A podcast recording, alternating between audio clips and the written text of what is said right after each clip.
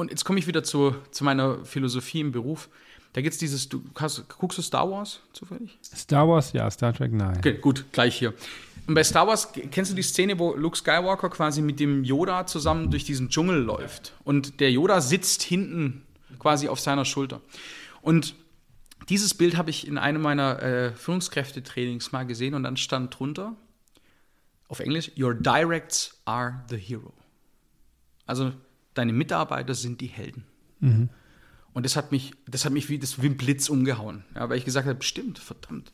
Es geht nicht um dich. Ja, und das ist so, gibt so einen schönen Spruch, ähm, der sagt, ähm, Leadership starts if you accept that everything is not about you. Wir sind on air in 3, 2, 1.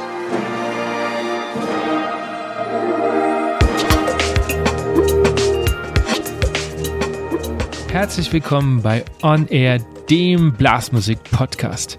Mein Name ist Andy Schreck und ich treffe mich mit Dirigenten, Komponisten, Musikern und Visionären aus der Welt der Blasmusik. Wir sprechen über Ansichten, neue Ideen, das Leben und natürlich Musik. Herzlich willkommen, schön, dass du da bist bei einer neuen Folge von On Air, dem Blasmusik-Podcast. Und wie immer, bevor ich den Gast vorstelle, stelle ich den Supporter vor und das ist Buffet Crampon Europas größter Hersteller von Blasinstrumenten. Die einzelnen Marken von Buffet Crampon stehen für langjährige Tradition und Erfahrung im Instrumentenbau und sind seit jeher führend in der Weiterentwicklung von Blasinstrumenten aller Art. Zum Beispiel haben sie erst vor kurzem ein neues Ventil für Posaune entwickelt, das Icon Valve. Auch wegen solcher Verbindung von Tradition und Innovation im Instrumentenbau hat die Ausbildung bei Buffet Crampon an den beiden Standorten in Markneukirchen und Geretsried einen hervorragenden Ruf. Seit Jahrzehnten erlernen dort jedes Jahr viele Holz- und Blechblasinstrumentenmacher erfolgreich ihr Handwerk. Wenn du auch im Instrumentenbau interessiert bist, freut sich Buffet Crampon jederzeit auf deine Bewerbung. Wenn ihr mehr Informationen wollt oder aktuelle Stellenangebote sucht, dann geht auf die Homepage www.buffetcrampongroup.com. Mein heutiger Gast ist Matze Joos. Er ist Gründer von vielen, vielen Formationen, unter anderem der Kapelle der Kapellmeister. Matze kenne ich schon ein bisschen länger. Wir haben auch schon einige Male Musik gemacht und er ist auch immer jemand, der mir sehr, sehr gern Feedback gibt zu ähm, meinen Podcasts und so sind wir auch mal ins Gespräch gekommen und ich dachte, ich lade ihn mal ein, denn er hat auch vom Job her eine ganz, ganz interessante Mischung, die auch für Musikgruppen oder Musikvereine ganz wichtig sind. So haben wir unter anderem natürlich darüber gesprochen, über große und kleine Besetzungen. Wo geht der Trend hin? Warum ist es so? Warum hat er jetzt nochmal eine große Besetzung gegründet? Aber es ging auch ganz, ganz viel um Leadership, um Führung, um Wege gehen, um wie stelle ich vielleicht Menschen ein? Da sind wir mal ganz kurz abgebogen. Aber das ist ja auch irgendwie wichtig für, wie stelle ich meine Vorstandschaft auf oder wie stelle ich mir meine eigene Gruppe zusammen. Es gibt auch den einen oder anderen Führungstipp für Vereinsführung und es geht eigentlich immer um inspirierende Menschen bzw. inspirierende Musiker. Ich wünsche euch viel Spaß. Mein heutiger Gast ist einer der wenigen nicht studierten Musiker, die hier bisher Platz genommen haben. Das soll aber seine Leistung gar nicht schmälern. Er spielt Tenoren und Posaune und ist als Aushilfe in Gruppen wie Blechexpress, Habaranka, den Pelzer Polka Buwe, Michael Mayer und seine Blasmusikfreunde Robert Peyer und seine Burgenlandkapelle und viele mehr zu finden. Daneben leitet und gründet er gerne eigene Formationen. So hat er nicht nur die Bamble-Musikern und diverse Kleinformationen gegründet, sondern auch jüngst die Moodstock-Musikern und die Kapelle der Kapellmeister. Wahrscheinlich würde alles aufzuzählen den Rahmen sprengen, deshalb freue ich mich, ihn jetzt begrüßen zu dürfen. Herzlich willkommen, Matthias Joos. Hi. Vielen herzlichen Dank, Andi. Schön, dass ich da sein darf. Ja, schön, dass du den Weg hierher also wirklich zu mir hierher gefunden hast. In, ist, in, Persona quasi. Ja, ja. Das ist total schön. Krass, gell? Ja, ich finde das immer schöner, äh, live sowas zu machen. Fast schon surreal aktuell, aber umso ja, schöner. Es, es wird auch besser, habe ich das Gefühl. Ja, definitiv. Definitiv. Ja. Aber es fühlt sich gut an. Das ist schön. Wir kommen zu meiner Standardfrage. Du bist mit Sicherheit vorbereitet, weil du bist der Einzige, der wirklich Zettel mitgebracht hat bisher. Von dir weiß ich, dass du die Podcasts auch tatsächlich hörst. Absolut. Das heißt, du weißt, was als erstes kommt, nämlich was war das letzte Stück Musik, was du dir bewusst angehört hast? Ja, ich, äh, in der Tat wusste ich, dass die Frage kommt, aber ähm, ich sag mal so, man bereitet sich äh, dann doch nicht wirklich drauf vor, aber deswegen bin ich vorher ich bin mit dem Auto hierher gefahren und ähm, wir haben vor kurzem, vor zwei Wochen, eine CD aufgenommen oder Audio aufgenommen mit den Moodstock-Musikanten und ähm, dort haben wir ähm, von Blech und Balk, das ist eine Edition vom Melikus Musikverlag, ähm, von Daniel Kessbauer eine Polka aufgenommen. Was bleibt, ist die Erinnerung von Daniel Fischinger. Und da hatte ich das Rohmaterial bekommen äh, vor einigen Tagen. Und das wollte ich mir mal so in richtig Ruhe anhören, wie diese Aufnahme wirkt. Und deswegen habe ich die vorher im Auto hierher mehrfach bewusst angehört, um mal zu hören, wie gut ist das, beziehungsweise was müssen wir da noch dran machen. Und wie gut ist es? Also es ist eine gute, ein guter Start. Ja, ich sag mal, das ist ja bei so Aufnahmen immer schwierig, dass man, dass man äh, was bekommt und dann von Anfang an sagt, Achtung, ähm, ist das was, wo ich jetzt gleich draufspringe und sage, boah, das ist geil. Und das ist es, vom Gefühl her, weil der Ton ist gut. Ähm, ich glaube, das, das äh, Finish kommt dann am Schluss und dann sind wir was rauskommt. Aber ich bin stolz drauf, was wir da innerhalb von kürzester Zeit hingezaubert haben. Und deswegen freue ich mich auf das Endprodukt. Blech und Balk heißt mit Akkordeon. Genau, also das ist das Besondere dran. Blechbesetzung, aber mit Akkordeon. Und das ist auch so was, was ich die letzten Jahre sehr gern gemacht habe. Ähm, eine besondere Besetzung zu machen über Weißbuch 6 Plus, Bembel-Musikanten und jetzt Moodstock auch dazu.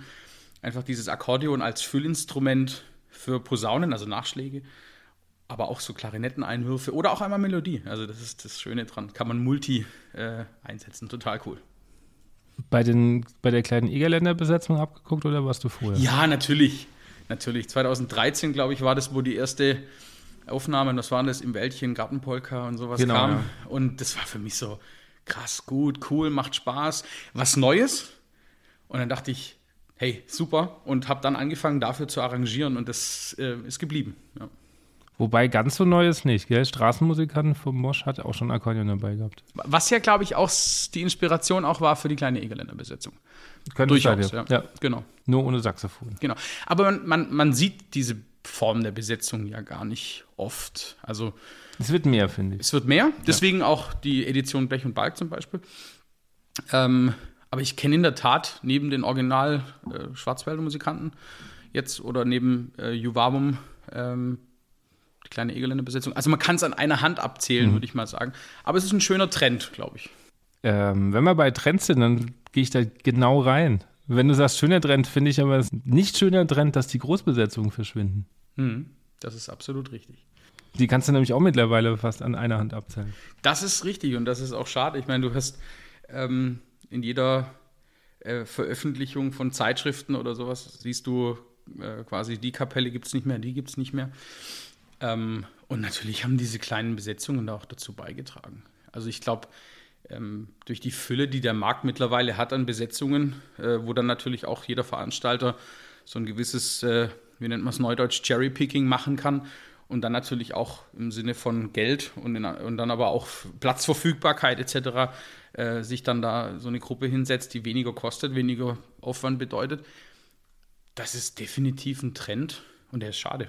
Deswegen haben wir ja auch zum Beispiel dieses Jahr mit der Kapelle der Kapellmeister genau das Gegenteil gemacht. Als ein Beispiel. Aber zu der kommen wir am Schluss. Also kommen wir später zu der Kapelle der Kapellmeister. Aber, es, aber es ist, du hast recht, es ist total schade. Also wenn ich gucke, äh, Matze Gronert mit seinem Egerländer Gold gibt es nicht mehr. Ihr habt damals aufgehört ja. mit den Kinsbach-Musikanten. Äh, die, die schwindligen 15 gibt es nicht mehr.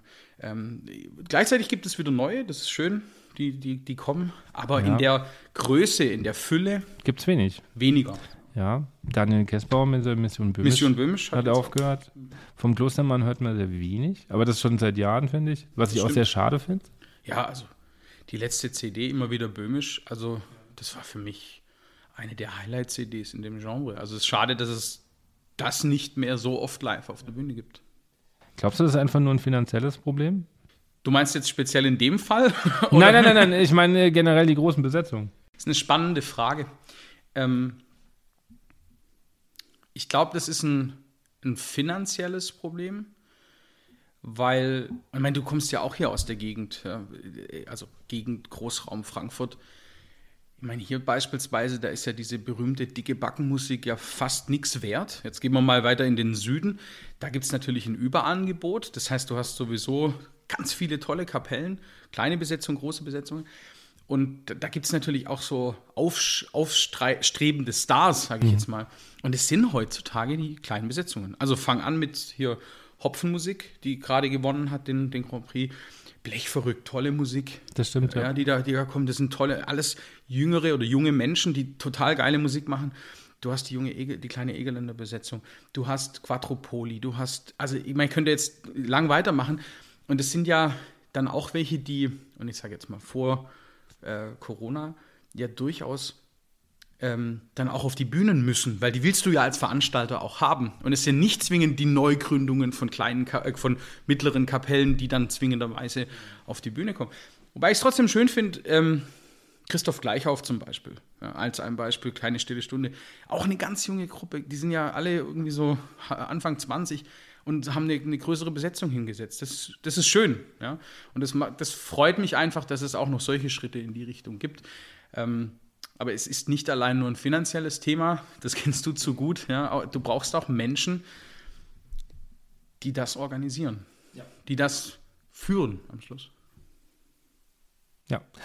Zu den Großbesetzungen und zu deiner Geschichte kommen wir dann später noch. Ich würde gerne ganz am Anfang bei dir anfangen. Mhm. Wie kamst du zum Tenoren? Oder wie kam überhaupt generell Musik bei dir rein ins Leben? Ja, witzigerweise, mein, ähm, meine Eltern sind Beides keine Instrumentalmusiker. Ähm, mein, mein, Vater wippt eher mit. Meine Mutter ähm, singt ganz gern, aber da kam es nicht her. Mein Opa war äh, Gründungsmitglied äh, oder auch im Musikverein, in dem ich groß geworden bin. Und witzigerweise habe ich genau gegenüber gewohnt von dem damaligen Dirigenten. Und der ist äh, mit seiner Familie damals vertrieben worden, quasi, und mit Verwandtschaft und ähm, war quasi aus der Region Böhmen, Egerland und ich weiß es nicht mehr genau wo. Und der hat über, jetzt weiß ich nicht mehr genau, glaube 30 Jahre hinweg diesen Musikverein geleitet und hat auch diesen quasi Stil aus seiner Heimat mitgenommen und hat den quasi dort groß werden lassen. Das war so eine richtige Besetzung, wie man das aus dieser Anfangs-Mosch-Zeit auch kennt. Äh, bitte auch ohne Saxophone, so nach dem Motto, wenn dann nur bei den modernen Titeln, ja, also, also es, aber es war für mich so, der, der war gegenüber, der hat witzigerweise sah der auch aus, so ein bisschen wie, oder hat auch gewirkt wie Ernst Mosch, ja, also so, so, so, so ganz, ähm, also sehr, so, äh, ja, wie nennt man das so, starke Persönlichkeit, starker Charakter, starke Meinung, ähm, sehr klar in seiner musikalischen Verständnis, auch so ein bisschen herrisch manchmal, ja, aber der wusste, was er will. Und ich bin immer zum Kumpel gefahren und bin immer bei dem im Garten vorbei. Und dann hat er zu mir immer gesagt, ich muss jetzt in Musik reinkommen, ich muss jetzt in Musik reinkommen. Und ich hatte damals Blockflöte gespielt, ich habe Fußball gespielt. Und dann war Musikverein, ja gut, hm, gucken wir mal.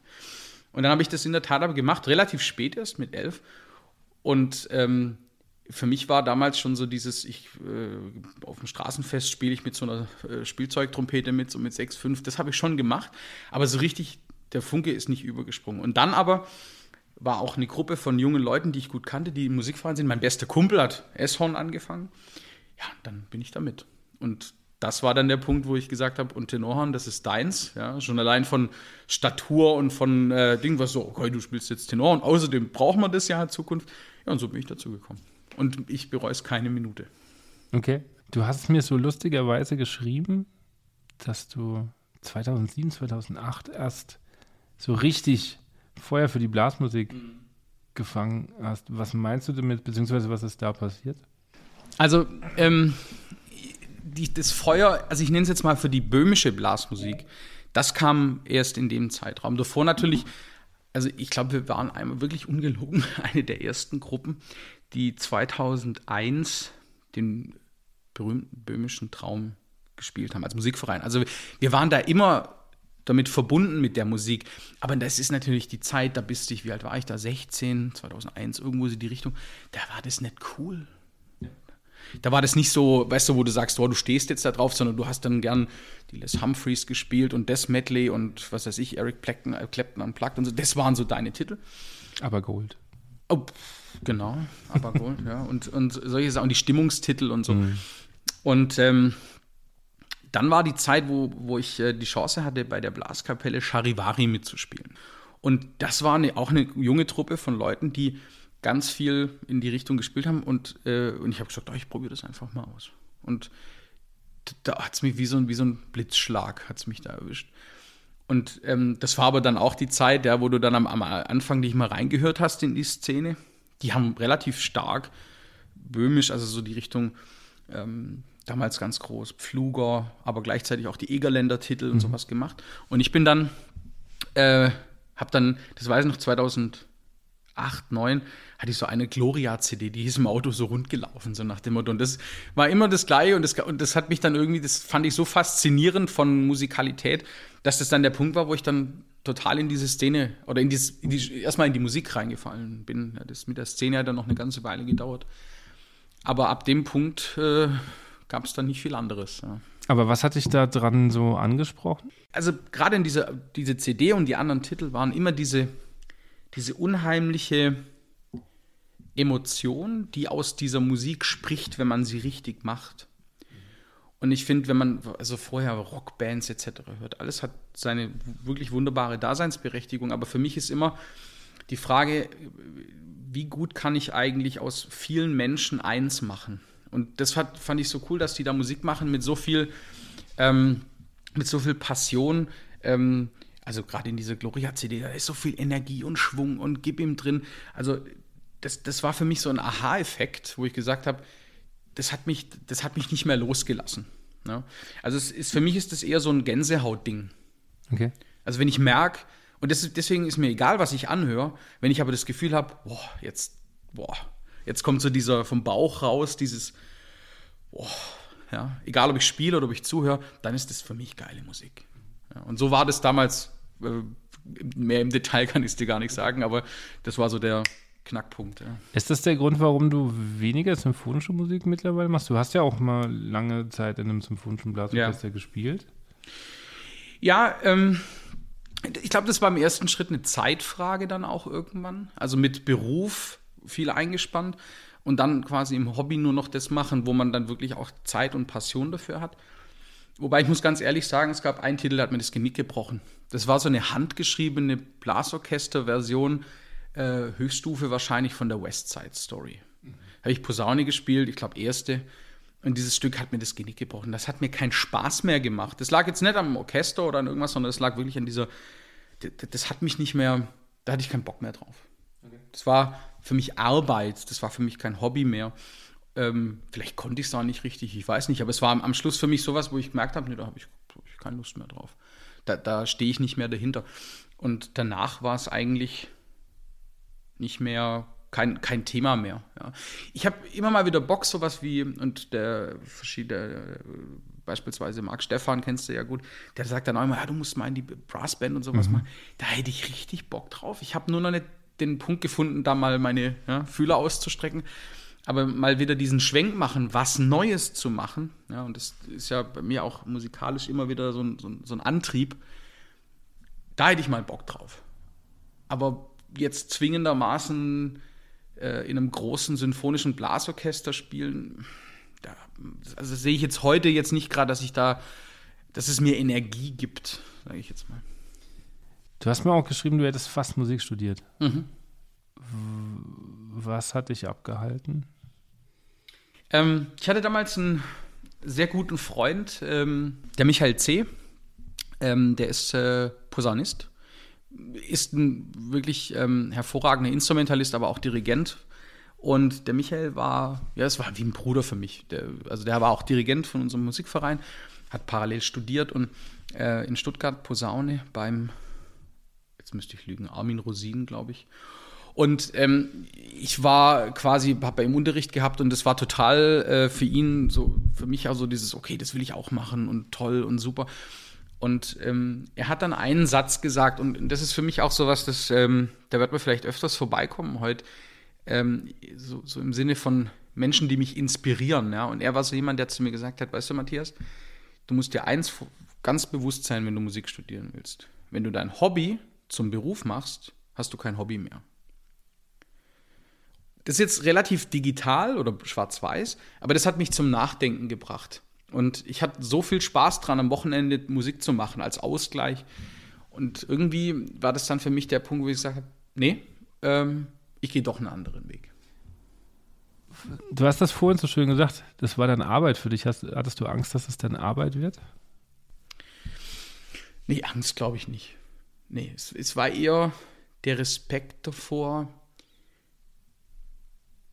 Vielleicht auch so ein bisschen dieser finanzielle Aspekt, zu sagen, ich weiß nicht, ob ich mit, und ich wäre kein Lehrer gewesen oder kein Instrumentalist gewesen, der, der zum Beispiel sich ähm, äh, gesagt hat, ich, ich gehe von vornherein in, einen, in eine Musik, also in eine Musikschule mhm. oder nur in ein, Anführungszeichen, in eine Schule, weil das meine Passion ist. Und ich hätte halt wirklich dann wie bei meinen anderen Sachen auch im Beruf, immer quasi das, auf das Beste geschossen. Ja, weil ich das einfach, das ist mein Typ.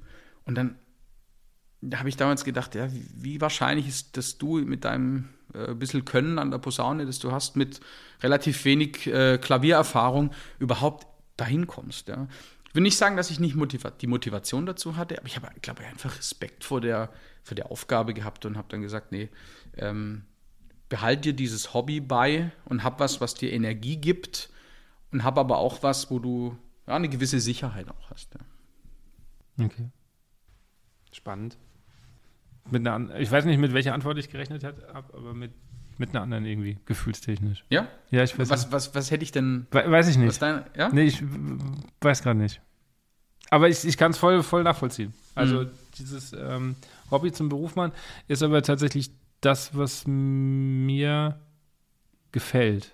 Mhm. Also, dass ich tagtäglich quasi mich mit dem beschäftigen darf, unabhängig von Corona, ähm, was mir Energie gibt. Und das auf verschiedenste Art. In der Schule ist das komplett anders. Mhm. Also, das ist eine andere Art von Energie. Das, da ist klar, dass, dass ich irgendwann spielen muss, weil mhm. du das in der Schule so nicht kriegst. Aber die Vielfalt finde ich zum Beispiel sehr spannend. Mhm. Ist natürlich aber auch ein sicherer Job wenn du mal drin bist. Hm. Also da wäre ja dann die Sicherheit wieder da.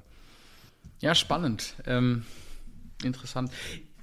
Ich weiß gar nicht, wenn ich so jetzt drüber nachdenken würde, ich würde jetzt morgen irgendwie sagen, ich hätte komplette finanzielle Sicherheit für meine Familie. Hm. Würde ich dann morgen was komplett anderes machen? Ja.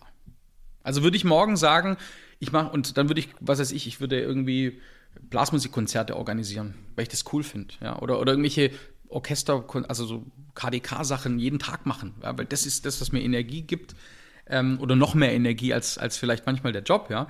Aber ähm, momentan habe ich auch was, was mir riesen Spaß macht, äh, von Montag bis Dienstag, äh, bis Freitag, so nach dem Motto. Ich wollte gerade sagen, aber es sind nur zwei Tage. bis von Montag bis Dienstag. Danach ja, sag's mal, muss ich ausruhen. ähm, ich glaube, weißt du, was mich an der Antwort ähm, überrascht hat. Ich glaube, ich kann es jetzt greifen. Mhm. Ähm, ich habe dich nicht als so ein Sicherheitstyp wahrgenommen. Mhm. Ich kenne dich eher so, du hast das vorhin selber von dir mal gesagt, ähm, so Rampensau. Mhm. Und dazu gehört für mich auch immer so eine Portion Risiko. Deswegen dachte ich jetzt, glaube ich, wahrscheinlich nicht, dass das mit der Grund ist, dass du sagst, okay, nicht Musiker, weil mhm. die Sicherheit nicht da ist. Mhm. Spannend. Eine, ja, doch, ich glaube, ich, jetzt kann ich das Bild zusammenbringen, ja, wie du das, äh, wie du das auffasst. Ja. Vielleicht sollten wir noch mal ganz kurz erwähnen, was dein Job ist, weil ja kommt ja dauernd. Ja, also ich, ähm, ich konnte es auch aus deinem Lebenslauf, den du mir so geschickt hast, kann ich es auch nicht so richtig greifen, was du mhm. tust. Also erklär es mal. Gern. Also ähm, ich meine, die, die Frage ist ja so ein bisschen auch, warum sind wir eigentlich zusammen heute? Und das war ja so die, die Frage eigentlich, ähm, wie verbindet sich dann auch ähm, die Frage der Führung, Leadership, wie man es neudeutsch sagt, ähm, zwischen dem privaten und vielleicht dem mhm. Wirtschaftsbereich oder auch der Musik natürlich in dem Fall. Und ich meine, ich habe wirklich die, äh, das wirklich für mich sehr tolle ähm, Erlebnis über die letzten Jahre Menschen führen zu dürfen. Und zwar tagtäglich, und zwar nicht wenige, sondern viele. Und das ist für mich was, was total viel Spaß macht. Also das ist wirklich so Nonplusultra für mich. Und ähm, jetzt komme ich mal, wo ich bin ich heute. Ich bin heute bei einer Firma, äh, TI Connectivity, die macht ähm, maßgeblich Lösungen, Steckverbinderlösungen für verschiedene Bereiche. Wir sind im Automobilbereich tätig und letztendlich ähm, verantworte ich mit das Geschäft für alles, was im Fahrzeug Daten bewegt. Ja? Also sei es von einer Kamera zu einem Steuergerät oder eine äh, Ethernet-basierte Kommunikation im Fahrzeug oder die Verbindung von, von jeglicher Sensorik beispielsweise. Also, oder von, von Displays, die du im Auto hast, ja. Also die, die Steckverbinder und die Kabel dafür, also zum erfassbar zu machen. Und dort habe ich ein globales Team ähm, in allen Regionen ähm, mit, mit vielen Menschen, die da mit drin hängen und die auch indirekt von den Entscheidungen abhängen, die du machst. Und davor war ich, ähm, deswegen war, war gerade spannend mit dem Thema Risiko. Äh, ich bin noch gar nicht so lange da. Ich bin erst seit letztes Jahr im Juni dort und war vorher zwölf Jahre bei, Achtung, Bosch. Was ja von der Außensicht doch ein sehr, ich sag mal, konservativer und auch sicherheitsvermittelnder Konzern ist. Also ich bin jetzt nicht von Anfang an in so eine Unternehmensberatung gegangen oder sowas, sondern auch Bosch war für mich so schwäbischer Konzern, ne, Sicherheit und, und so.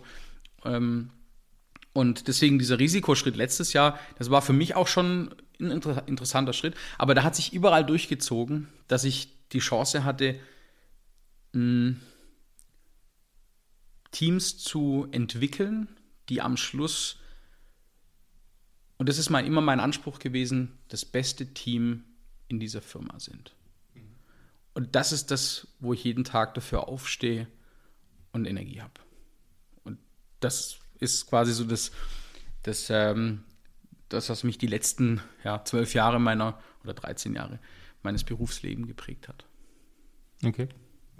Ich würde noch mal ein paar Sachen rausheben, mhm. Nämlich die Bamble-Musikanten. Hast mhm. du 2011 gegründet, genau. Gegründet auch eine Großbesetzung. Kam das auch daher, diese, diese Sache, okay, ich habe mega Leidenschaft für ähm, traditionelle Blasmusik mhm. und ich möchte Menschen führen. Genau.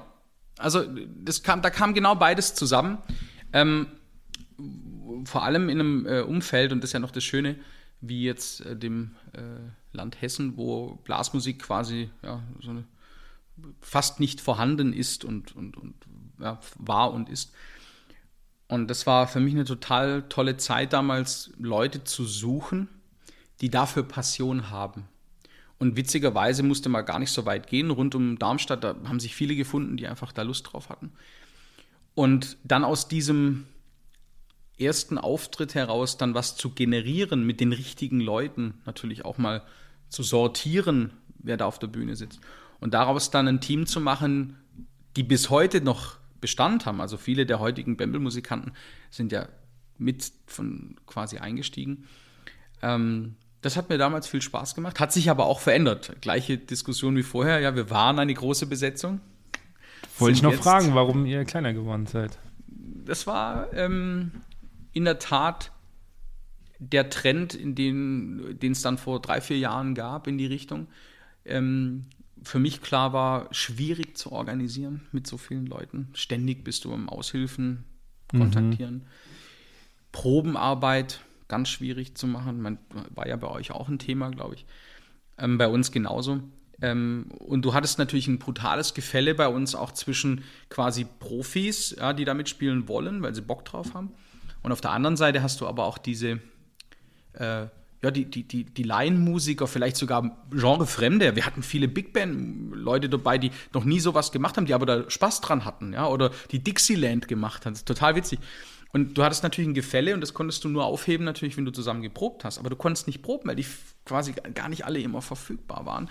Und da dann quasi immer den Sturkopf zu haben, es trotzdem irgendwie möglich zu machen, das ist für mich auch eine, eine äh, Stur ist vielleicht der, äh, ein, ein, komischer Begriff da, aber das ist auch eine wichtige Eigenschaft, finde ich, für so einen musikalischen Leiter oder auch für eine Führungskraft, mal so einen Weg auch in einer gewissen Zeit, eine gewisse Zeit lang unbeirrt auch gehen zu können.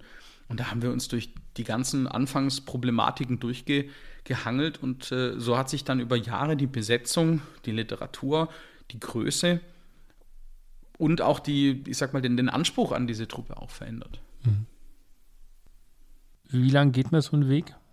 Alleine?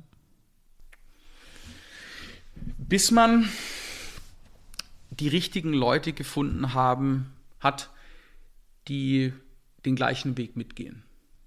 Und ich finde, es ist zum Beispiel auch eine ganz tolle ähm, Thematik zwischen musikalischer Leitung und, und im, im Industrieunternehmen. Ähm, ganz oben für mich steht in beidem immer die Frage der Menschen, mit denen du arbeitest. Und nicht zwingenderweise, ob das jetzt bei der Arbeit ein Doktor der Physik ist, der irgendwie die Einsernoten hat, ja, aber einfach quasi in das Team gar nicht reinpasst. Oder ob du jemand hast, der ein extrem guter Trompeter ist, aber eigentlich vom Typus her gar nicht in diese Gruppe reinpasst. Du musst daran arbeiten. Und ich finde, für mich ist, ich spendiere am Anfang, die letzten sieben, acht Monate, 70 Prozent meiner Zeit in der Arbeit mit den Menschen. Da geht es gar nicht so zwingend um Inhalt, sondern da geht es um, habe ich die richtigen Leute an Bord? Habe ich die richtigen Talente? Kann ich die richtig fördern? Muss ich Menschen verändern? Klammer auf, in andere Positionen bringen, außerhalb des Unternehmens bringen, ja, um am Schluss ein noch besseres Team zu haben. Und das ist für mich auch was, wo natürlich im Laienbereich noch viel schwieriger ist, also in Musikvereinen zum Beispiel. Aber ich finde, in so einem äh, Besetzung wie der Bämbel-Musikanten, wo Leute quasi äh, teilweise zwei, zweieinhalb, drei Stunden fahren, um irgendwo einen Auftritt zu spielen, da muss es, da ist ein gewisser Idealismusanteil dabei. Das heißt, wir müssen sicherstellen, oder ich muss sicherstellen, dass da Leute auf der Bühne sind, die Bock drauf haben und die miteinander gut spielen und sich hochschaukeln. Und deswegen werde ich immer Leute einsetzen, auch als Aushilfen, die menschlich passen. Egal, ob die jetzt meinen Ansprüchen musikalisch gerecht werden, das ist gar nicht so wichtig. Und so ist es auch auf, bei der Arbeit. Ich brauche da keinen glattgezogenen Lebenslauf, solange das jemand ist, der dieses, die Energie ins Team reingibt und das groß werden lässt. Das ist zentral. Okay, bei der Musik gibt es selten einen Lebenslauf, aber wenn du sagst, du brauchst keinen glattgezogenen Lebenslauf, wann wird man dann dann eingeladen? Das ist jetzt ein bisschen falsche Ecke, aber mich interessiert es gerade. Du meinst eingeladen jetzt bei der Arbeit? Ja, ja. Für ein Jobinterview zum Beispiel. Zum Beispiel, wenn, mhm. weil da, das Erste, was du kriegst, ist ja ein Lebenslauf. Ja, ähm, also ich glaube, da bin ich ein bisschen, bisschen anders als viele, die jetzt als erstes mal so diese Standards durchlaufen, wie ich scanne mal nach Schnitt und dann nach Mhm. Äh, so, so gibt es ja, ja. Wenn du ja. heute dich bewirbst in einem Unternehmen, da gibt es einen Job, dann werben sich 10.000 oder nicht so viel, aber vielleicht 300 Leute auf den Job und dann läuft es ja durch die Maschine durch und die scannt erstmal nach Noten und dann wirst du automatisch aussortiert. Da hat noch niemand mit dir gesprochen. Ja. Ähm, und dementsprechend ähm, habe ich aber ein anderes Suchmuster. Ich gucke zuerst mal ähm, rein auf die Fakten, auf zwei Sachen, das ist ganz witzig. Deutsch und Mathe-Note weil die mir, die geben mir einen gewissen, ähm, also jetzt beruflich einen gewissen Indikator, ob die Person sich, und das, wie gesagt, das ist nur ein erster Indikator, sich ausdrücken kann und eine Logik hat, also Logik, logisch denken kann. Reicht mir aber noch lang nicht, ist aber ein Indikator. Mhm. Dann gucke ich, wie besonders ist der Mensch. Also macht er so ein Standardanschreiben? So reproduzierbar, Retorte oder hat er, hat einen Witz? Also hat er was, wo ich sage, boah, das macht Spaß zu lesen. Nicht so ein Artikel oder so ein, so ein Lebenslauf, wo man links oben quer liest und sagt, oh, Standard. Und dann soziales Engagement. Ich finde es extrem interessant. Alle, die ich bisher einstellen durfte, haben immer ein großes soziales Engagement. Sei es in Vereinen, sei es in ähm, Pfadfinder und was ich da schon alles hatte. Und das ist für mich ein wichtiger Indikator, weil das Menschen sind, die jeden Tag oder auch in ihrer Freizeit für jemand anderen, für ein Team, für einen Verein etwas tun. Und wenn dies, das da ist, ja, dann ähm, äh, lade ich die Leute gerne ein. Aber ich stelle auch im Gespräch immer ganz spezifische Fragen, nämlich, wo hinterlassen Leute einen Abdruck? Also wenn ich jetzt so Leute habe, die sich von anderen Firmen bewerben, da frage ich immer, wenn ich da heute anrufen würde bei deiner Firma vorher, was ist denn mit deinem Namen noch verbunden? Also was bleibt von dir? Das ist total spannend. Also wie quasi, wie intensiv haben Menschen Einfluss auf etwas und lassen, machen, produzieren auch etwas oder schaffen was, was bleibt. Mhm. Das zweite ist, ich stelle mir die Frage, für was brennst du außerhalb des, der Arbeit? Also dieses, das ist ganz oft die Frage, wo dann, oder diese, die, die Reaktion der Leute, was ist denn jetzt das? Ja? Aber total witzig, ähm, weil das immer ein, auch wenn du nur virtuell bist, den Leuten ein Lächeln in, in, in, auf die Lippen zaubert. Also ich hatte ein Interview mit einem Tunesier beispielsweise und der hat, den habe ich die Frage gestellt und der war vorher so, so ein bisschen äh, ja, kriesgrämig, so gefühlt, ja, wahrscheinlich gar nicht mit Absicht, aber dann habe ich ihm die Frage gestellt und er sagte, Phishing. Ja, und auf einmal war der wie ausgewechselt, weil ich gemerkt habe, oh, der hat was, wofür brennt. Und ich finde, das ist ganz wichtig, dass Leute auf einmal diese, dieses professionelle Gesicht verlieren und von etwas erzählen, wo sie wirklich als Person auch dahinter stehen. Und, und so kann man sich, glaube ich, ganz gut an richtige Kandidaten äh, hiniterieren. Ähm, aber natürlich ist eins klar, du triffst in deinem, in meinem, jetzt im letzten Jahr, ich habe bestimmt zehn Personalentscheidungen treffen müssen und du machst auch Fehler. Ganz klar. Also das, du kannst damit nicht nur immer die richtige Entscheidung treffen. Total spannend. Mir fällt jetzt gerade erst auf, dass, glaube ich, in meinem, also als Lehrer ist das ja eh mal anders. Also du wirst ja entweder vom Staat irgendwo hingeschickt oder als Vertretungslehrer bewirbst du dich irgendwo und dadurch, dass die Stellen knapp sind, dann muss ich ja kein klassisches Bewerbungsgespräch führen. Ich weiß, dass ich damals ankam und wir haben eigentlich nur über Männerchöre gesprochen. Echt? Ja, ja, wir haben nie drüber gesprochen. Also im Kennenlerngespräch. Quasi. Genau, mhm. ich habe hab hingeschoben, bin ich eingeladen worden und dann ähm, Männerchöre und dann hieß es, okay, äh, ich soll mich entscheiden, ob ich den Job hier haben will oder nicht, bis morgen oder so. Mhm. Aber wir haben nie drüber gesprochen, was denke ich über Schule, wo, warum wechsle ich von Bayern nach Rheinland-Pfalz oder so, so Sachen. Also es war eigentlich nur Männerchor, weil mein Chef in einem Männerchor singt mhm. und in meinem Lebenslauf drin stand, dass ich gerade einen Männerchor dirigiere. Mhm. Das war das ganze Ding. Und das war's. Da würde ich mir schon die Frage stellen, also wenn ich jetzt du gewesen wäre, ist das eigentlich eine, eine Firma oder jetzt in dem Fall eine Schule, an der ich arbeiten will? Ja, sonst wäre ich nicht jetzt hier. ja?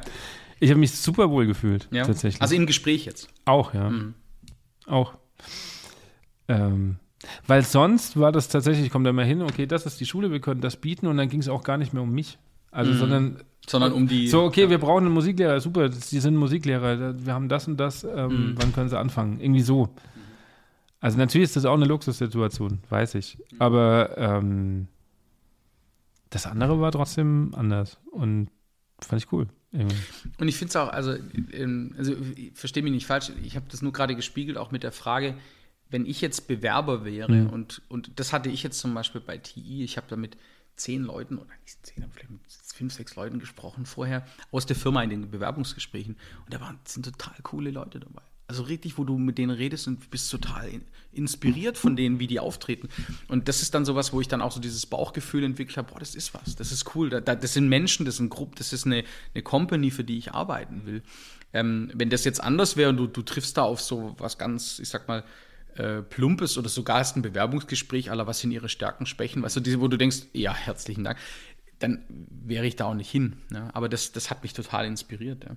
Und ich fand einen Punkt, den du gerade gesagt hast, auch total spannend. Ähm, das Thema Wechselmotivation hast du gerade angesprochen zum Thema, warum gehst du von äh, Bayern jetzt zum Beispiel ja. hier nach Rheinland-Pfalz, ja? Ähm, die Frage ist auch spannend. Ach, die hätte ich damals relativ nüchtern beantworten können. Ja. Gab keine Stellen in Bayern. Ja, aber ich meine, aber ähm, ich hatte letztens, wie gesagt, diesen Bewerber, ich weiß gar nicht, ob ich das aus Datenschutz, nee, habe ich nenne ja keinen Namen. Ähm, und der sagte dann auf die Frage hin, was ist eigentlich deine Motivation? Du verlässt dein Land, du verlässt deine Aufgabe, du verlässt deine Firma, du nimmst deine Familie mit und bewirbst dich jetzt hier. Warum? Challenge. Pause, Pause, Pause, Pause, Pause. Und erst nach der dritten Nachfrage kam raus, dass er halt eine gewisse persönliche Historie hat, Sicherheit für seine Familie sucht und deswegen äh, wechseln will. Und ich stelle mir die Frage, warum sagst du mir das nicht von vornherein? Und deswegen war das auch ein Kandidat, den ich nicht berücksichtigen konnte, um ehrlich ja. zu sein. Ja. Ähm, aber das ist, ist, einfach total spannend, mal die Menschen zu fragen, habt ihr eigentlich eine klare Motivation, warum ihr mhm. das, was ihr jetzt gerade tut? Ja, ich hätte das damals klar beantwortet. Ja? Ja, pf, was soll, Ja, ich da jetzt, doch was, cool. was soll ich denn da jetzt vorlügen? Also, wa- warum geht man Ja, aus dem äh, Bundesland klar. weg, wenn weil es keine Alternative erstmal gab? So.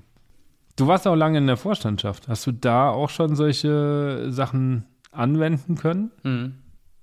Ja, also ich, ähm, jetzt, jetzt kommt ja ein spannender Teil, äh, den du ansprichst. Also ich war, ich weiß gar nicht, wie lange ich in der Vorstandschaft war im Musikverein, aber es war für mich eine, eine, ähm, eine total spannende Zeit, ähm, weil, weil es natürlich auch ein Musikverein war, zu dem Zeitpunkt einen sehr hohen ähm, Macheranteil hatte. Also da ist alles möglich gemacht worden. Da haben wir die Idee und Vereinsheim bauen und das Fest organisieren. Also es war wirklich viel äh, Emotionen drin und viel äh, Aktivität. Aber man muss, glaube ich, zwischen drei Sachen nochmal unterscheiden. Es gibt ja das eine, das ist so diese Leitung, Leitung eines, einer Kapelle und so weiter äh, oder Leitung eines äh, Orchesters. Und dann gibt es den Begriff Management und den Begriff Leadership. Und ich finde, das wird ganz oft alles durcheinander geworfen vom Prinzip her. Weil ähm, man ganz oft hört man, dass dieses äh, das Management muss. Management ist ein ganz für mich eigentlich plumper Begriff. Management heißt Arbeit organisieren, wenn du so willst. Ja, irgendwie Strukturen geben, Prozesse etc. Ist aber nicht mein Ding. Das, das ist, dafür brenne ich nicht, sondern nicht. Äh, ich brenne für, für, diese, für diesen Terminus Leadership. Also für visionär sein, Menschen motivieren, transformational führen. Und das war sicherlich was, wo ich in, dem, äh, in der Vorstandschaft nur zu geringen Teilen ausleben konnte. Da war es eher, überhaupt mal Struktur reinzubringen in so eine Vorstandschaft. Also Sachen wie eine, Achtung, To-Do-Liste. War damals, was, was will der Junge jetzt hier mit seinen paar Jahren, ja, kommt hier rein und, und will da Struktur reinbringen. Aber das hat sich dann auch etabliert in einer gewissen Zeit, hat aber eine gewisse Zeit auch gebraucht, bis die Menschen, äh, bis die Kollegen da mitgingen. Aber da ging es eher um, ja, um, um Management, also äh, Sachen organisieren etc. pp. Aber nicht zwingend um diesen visionären Anteil oder den Anteil, dass du, dass du jemand hinterherläufst, weil du sagst, wow, das ist jemand, den finde ich inspirierend. Ja.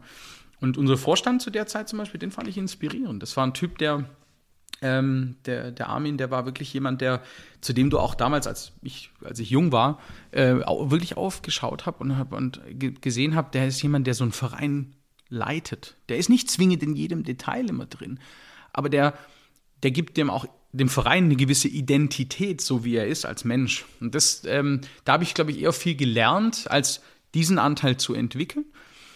Der andere Teil war eher dieses Organisieren und so weiter und so fort. Äh, aber es war eine prägende, ähm, prägende Erfahrung, weil, und du kennst es ja aus deinen äh, Aktivitäten wahrscheinlich sehr gut, du hast ja ganz unterschiedliche Menschentypen, ich nenne es immer die Beschleuniger und die Beharrer äh, in so einem, in so einem äh, quasi, das haben wir schon immer so gemacht, auf gut Schwäbisch, ja. Und die, oh, lass uns mal was Neues probieren. Und in dieser äh, Spannung bist du, bin ich bis heute. Jeden Tag quasi. Und das zu überbrücken und aus Beharrern Beschleuniger zu machen, das ist so dieses, die Menschen bewegen, Dinge anders zu tun, das ist total cool. Das macht mir Spaß. Machst du aus Beschleuniger auch mal Leute, die ein bisschen weniger beschleunigen? Es gibt ja auch die, die Mhm. mir gern alles auf einmal gleich reißen wollen und das geht denen immer zu langsam und wir müssen doch Ja. und überhaupt und ja. Ja, Wie macht man das? mit Feedback. Also ich habe ähm, verschiedene Typen erlebt um mich herum, ähm, die durchaus die Eigenschaft haben, ähm, noch schneller, noch mehr Macher, noch mehr resultatorientierter zu sein als ich. Und das ist schon, glaube ich, schwieriger. Das ist nicht, das ist nicht ein positiver Aspekt von mir, sondern das ist einfach mein Typ Mensch, der ich bin. Aber ich gibt es Leute, die machen das noch schneller. Und ähm, ich habe mir ein, ein Steckenpferd, das ich so in dem Lauf der Zeit quasi und für das ich jetzt auch eigentlich nach äh, zu TI gekommen bin, ist Transformation. Also lang angelegtes Verändern eines, eines äh, Systems. Und wir sind ein Teil, wir machen einen mittel dreistelligen äh, Millionenbetrag Umsatz. Das heißt, es ist kein kleines Ding in unserer Firma. Ähm, aber ich bin auch mitgeholt worden, um aus diesem Startup, wenn du willst, was Konstantes nach vorne hin mitzumachen. Also eine Struktur zu geben, nicht im Sinne von einer langweiligen Struktur, sondern im Sinne von einem, von einem ja, inspirierten Apparat, der, der geile Produkte macht, letztendlich. Und ähm, äh, dieses Thema Transformation ähm, ist was, das kann man mit zu viel Energie, zu viel Schnelligkeit äh, komplett kaputt machen. Zum Beispiel, ähm, nimm mal ein ganz einfaches Beispiel aus dem Musikverein zum Beispiel. Du willst andere Dinge in der Probenarbeit einführen. Im Kreis sitzen. Auf einmal vielleicht, hattet ihr ja auch mal besprochen in den, in den Podcasts zu sagen, du, du mixt durch in der Sitzordnung. Mhm. Auf einmal sitzt du nicht mehr im Register. Du, du, und du, du führst vielleicht auch mal, du machst mal einen, einen, einen, Workshop mit dem Musikverein. Wo willst du eigentlich mal hin? Was ja für die Leute gefühlt immer gleich so einen esoterischen Touch hat. Ja. Das hat nichts mit Bier, Blasmusik zu tun und nichts mit dem, was ich 30 Jahre gemacht habe, sondern es ist auf einmal was Neues. Und das Schlimmste, glaube ich, was man tun kann, ist, dass man solche Sachen ohne einen sinnvollen Prozess im Gedanken im Hintergrund, also einen Veränderungsprozess durchführt. Und ich kenne ganz viele, die einfach sagen, ja, jetzt gehen wir halt die Richtung, ja, da kommt die Machete raus, dann rennen wir einmal durch den Urwald durch und wundern sich aber, dass hinten keiner mehr hinterherkommt. Und einer meiner Mentoren, ähm, dem ich wirklich sehr viel zu verdanken habe, ähm, der hat, also damals noch zu Bosch-Zeiten, der hat zu mir immer gesagt, Matthias, du musst dir eins bewusst sein, du, du bist ein General, aber du darfst, als General musst du immer vor deiner Truppe herreiten, sage ich jetzt mal. Aber du darfst nie so weit wegreiten, dass dich keiner mehr sieht. Und wenn du das machst und zu weit weg bist, dann folgt dir keiner mehr. Dann ist keiner mehr in, deinem, in deiner Energie, in deinem Energiefluss mit drin. Und dann warst du einfach zu schnell. Und Veränderung braucht Zeit. Und das ist für mich als äh, ungeduldigen Mensch sehr schwierig. Aber das habe ich gelernt äh, in den letzten Jahren. Wenn du wirklich Veränderung nachhaltig verankern willst, sei es in einer Musikgruppe, sei es in einem Musikverein, sei es in einem Unternehmen, dann ist das was, wo nicht von heute auf morgen geht. Weil damit ist immer ein gewisser Kulturwandel mit verbunden. Hier um, um die Ecke, ja, Opel damals, mein Lieblingsspruch, umparken im Kopf. Und das finde ich, äh, das darf man nie verpassen, dass man, dass man die Leute auf, diesem, auf dieser Reise der Veränderung mitnimmt. Das heißt, ganz viele Gespräche führen auf der Reise. Damit ich, also ich muss ja irgendwann, oder ich muss ja rechtzeitig am besten merken, wann ich Gefahr laufe, zu schnell zu sein. 70 Prozent, da bin ich überzeugt davon, äh, von erfolgreicher Transformation ist Zuhören. Und ähm, jetzt, wir, wir, erleben bei mir gerade, wir sind auch in einer totalen Transformation hin, äh, bei der Arbeit beispielsweise. Und ähm, wir machen ganz viele Sessions, wo wir nur so Frage-Antwort-QA-Sessions machen, wo wir den Leuten die Möglichkeit geben, quasi sich äh, zu den einzelnen Themen auch zu äußern, ja, zu Fragen zu stellen, kritische Fragen zu stellen. Ähm, und bei allen wirklich äh, Gelegenheiten versuche ich nach Feedback zu fragen. Ja. Kulturell bedingt, ob du es kriegst oder nicht, aber am Schluss fragst du danach. Und äh, witzigerweise ist es auch wieder eine Kulturfrage. K äh, gib mir mal Feedback, heißt nicht, dass du es kriegst. Aber wenn du 35 Mal danach gefragt hast, dann kriegst du es. Das ist das, was ich meine mit ja, manchmal auch ein bisschen stur sein und immer wieder das Gleiche machen. Ähm, so, wie sind wir da hingekommen? Weiß ich gerade nicht, weil ich habe nämlich eine Frage, weil ich habe das in Musikvereinen, auch wenn ich selber noch gespielt habe, ganz oft erlebt, dass wenn es mal eine Fragerunde gab, ja. gab es immer dieselben drei, mhm. die eine Frage gestellt haben. Mhm. 28 waren ruhig. Ja. Von den 28 haben hinterher sich zwölf beschwert, weil sie, weil sie es nicht geschafft also aber nicht öffentlich. Und dann gab es noch die zwei, die dann irgendwann gesagt haben, so jetzt reicht mir, wir sind hier zur Musik machen. Mhm. Und brechen das quasi ab, mhm. damit wir spielen. So. Ja, also ich, mh, man, man, muss an einer Stelle aufpassen. Und das ist auch ein, äh, also ich nehme mal ein ganz einfaches Beispiel vielleicht, um das mal äh, von der anderen Seite anzugehen, wie ich das, äh, wie ich das gern mache.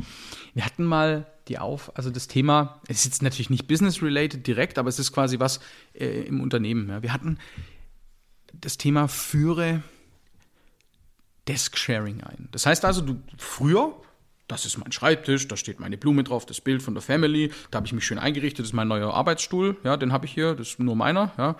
Ähm, und ähm, dann äh, bist du da in, in, in, diesem, das ist mein Reich-Modus. Und es, auf einmal gehst du zu Desk-Sharing, das heißt, du hast keinen Arbeitsplatz mehr, du hast einen Spind, du hast einen Laptop, du hast wahrscheinlich noch Stift und Papier, so nach dem Motto, dann nimmst du dein Mobile Phone mit und das war's. Und dann hast du freie Platzwahl. Jetzt ist das natürlich, das ist doch eine brutale Transformation. Für, für Menschen im Kopf, also ich meine, gut, klar, du kennst das jetzt aus, dem, äh, aus, dem, äh, aus der Schule vielleicht nochmal anders, aber bei uns so dieses typische Office-Dings, das ist für Leute total krass. Und jetzt könnte man natürlich versuchen, sowas, wie du jetzt gesagt hast, ähm, im Gesamten zu lösen. Das heißt, ich, ich frage mal alle nach Feedback. Das funktioniert aber meistens nicht, sondern was ich da gemacht habe, das war total spannend. Ähm, und da, dem drunter liegt ja ein, ähm, ein Modell, also ein, ein, kommen wir gleich dazu, aber ein Führungsmodell oder ein Transformationsmodell. Ich habe quasi eine kleine Gruppe gemacht aus äh, dem Team, das waren damals, weiß ich, 40 Leute, und habe aber bewusst Leute reingesetzt, von denen ich wusste, dass sie hochkritisch dem gegenüber sind.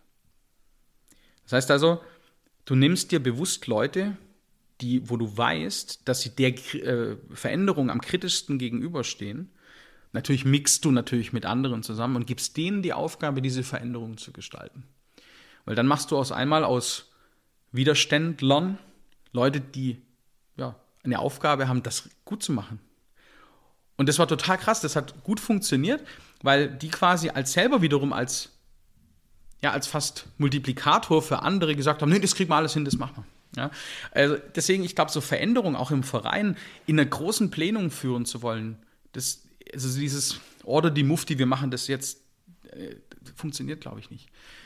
Was dieses Modell, das da drunter liegt, ist ja, kennt jeder, der so ein bisschen mal irgendwie in die Richtung BWL oder so unterwegs war, ist John Cotter.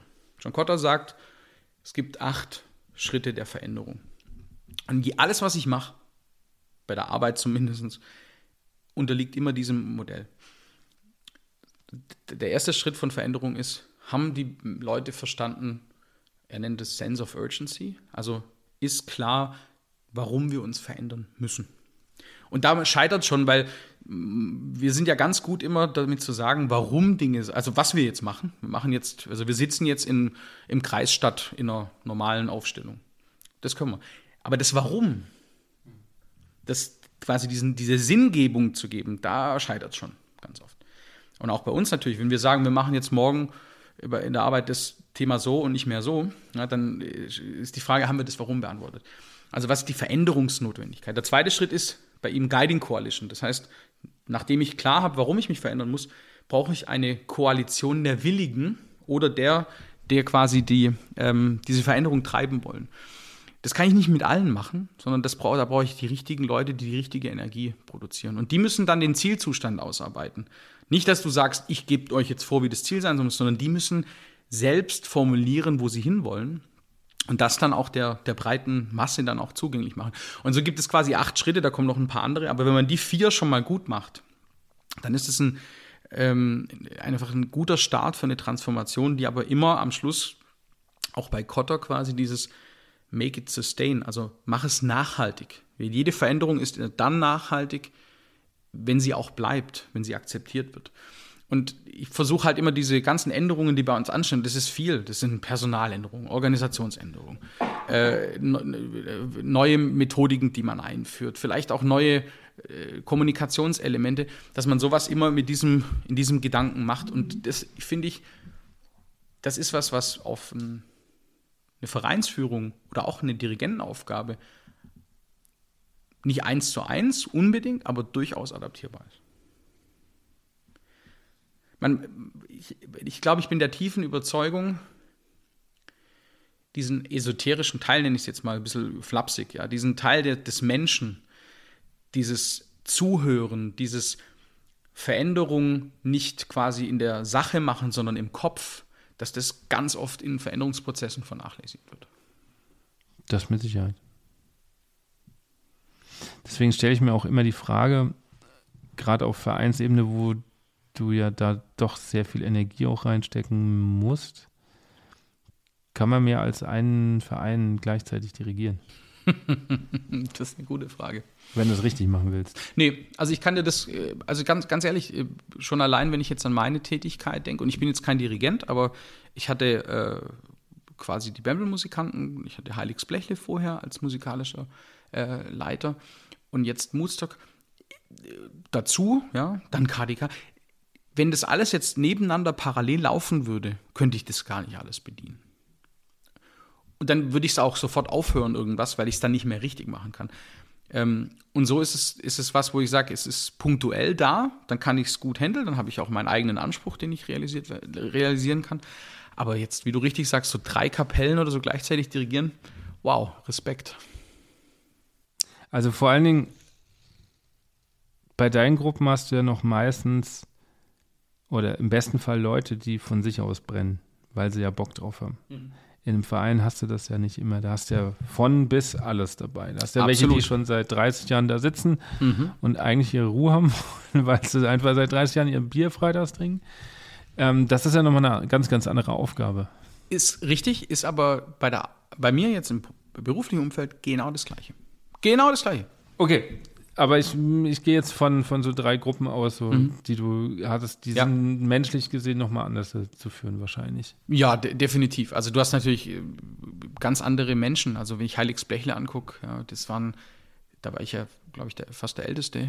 Ähm, ganz junge Leute, die wirklich total brennen dafür, die einen ganz anderen äh, Schwung mitbringen. Ja, dann hast du die Bembel-Musikanten, wo ja ganz viele auch äh, ja, Profis dabei sind, auch teilweise dann auch Leute, die, wie ist mal so ein Harry Kirschner, ja, die irgendwie äh, viele tausend Sachen machen und, und total geniale Musiker sind oder, oder auch nur gute Kumpels wie der Michi Blesin zum Beispiel, den, den, den, den ich mal irgendwo beim Mucken kennengelernt habe und gute Freunde sind.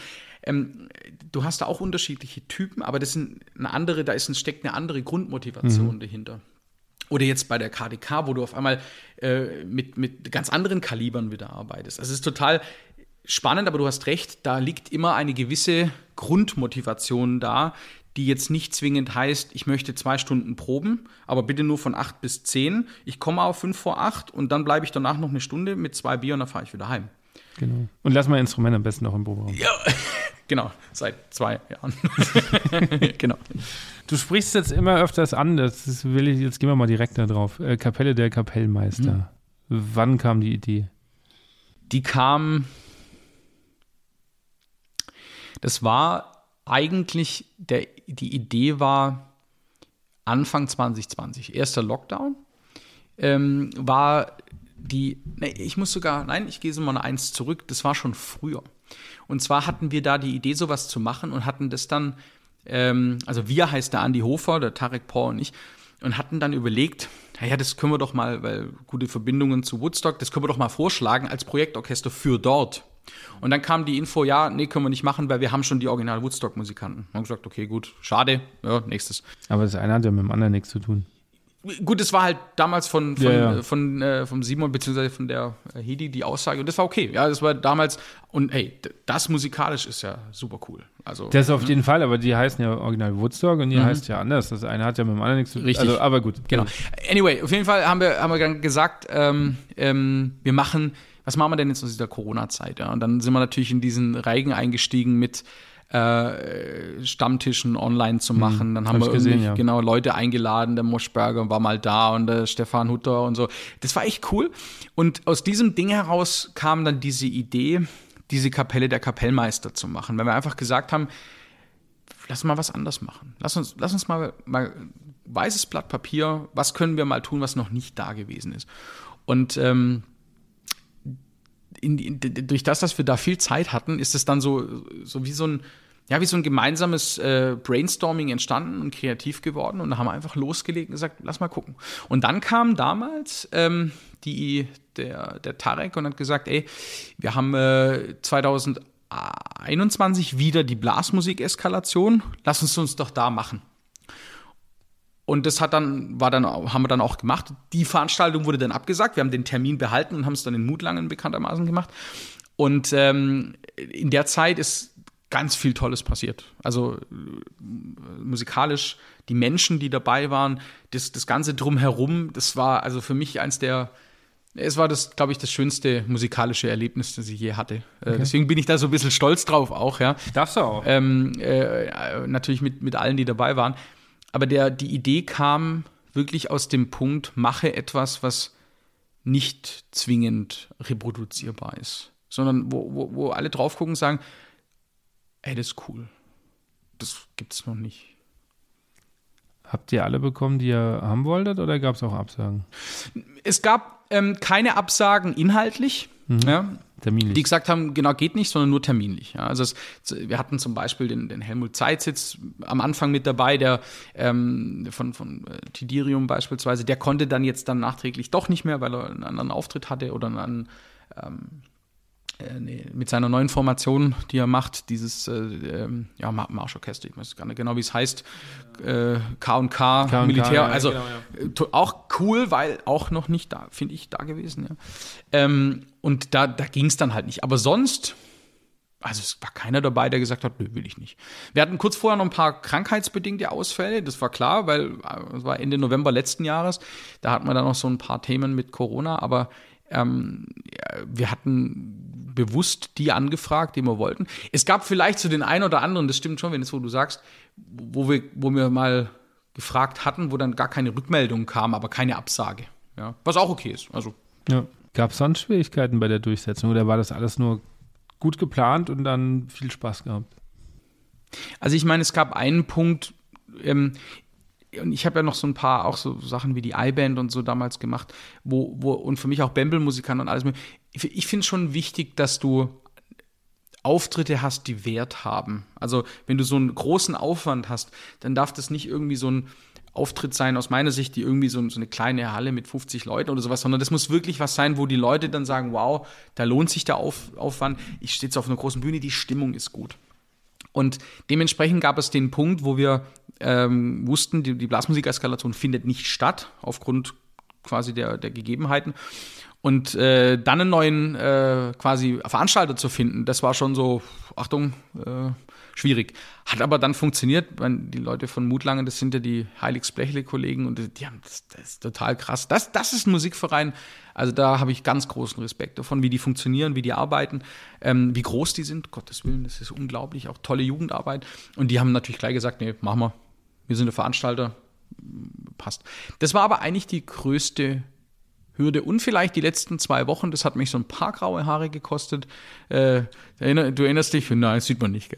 Ähm, bei dir habe ich ja auch noch angefragt, ob du kurzfristig kannst, ja, weil äh, quasi halt wirklich dann Leute weggefallen sind, die einfach krankheitsbedingt nicht kommen konnten. Und ähm, äh, das war natürlich dann nochmal so, kann ich dann am Schluss trotzdem das, was ich auf der Bühne haben möchte, nämlich das war ja diese quasi 6, 98er Konzertbesetzung, Ernst Mosch, also ne, dass ich das auch alles da habe. Weil ich wollte nicht Kompromisse machen, weil die Leute, die da kommen, haben selbst einen Anspruch.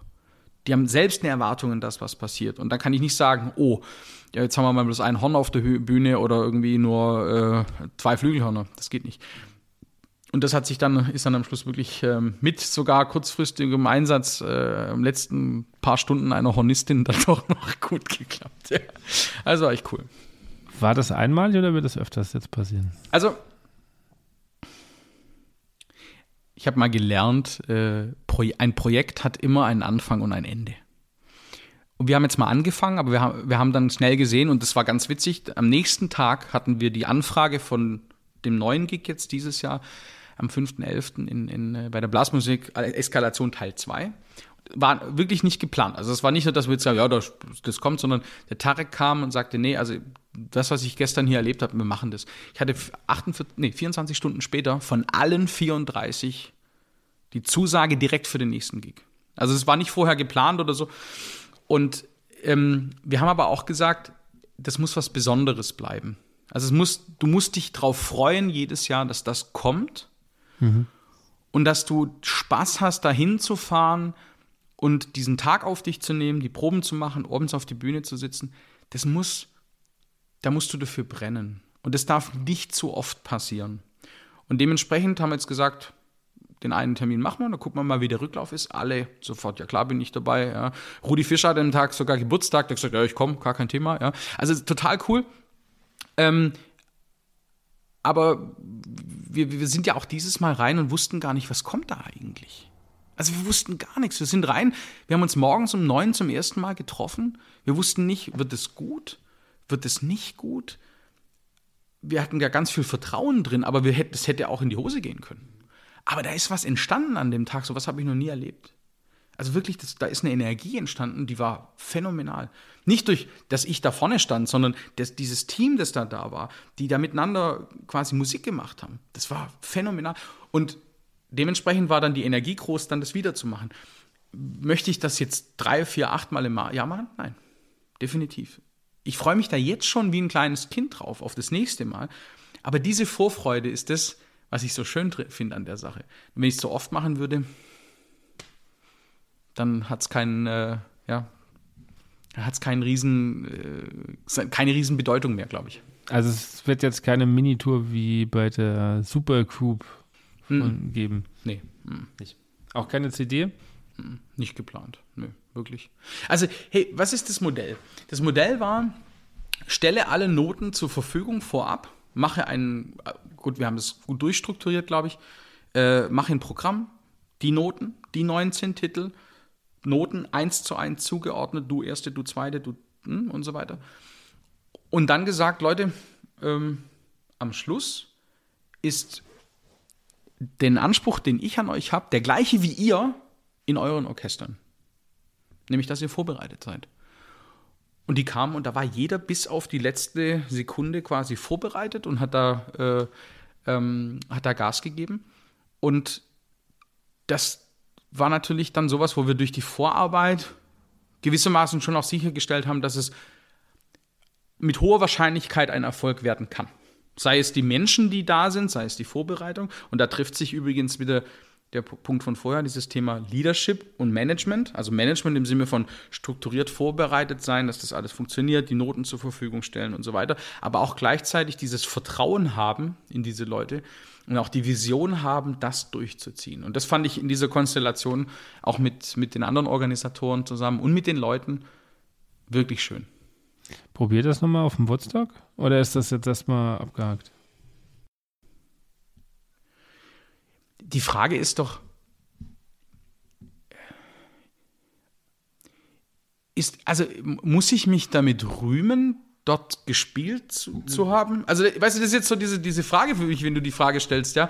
Also, ähm, das, das gibt mir jetzt.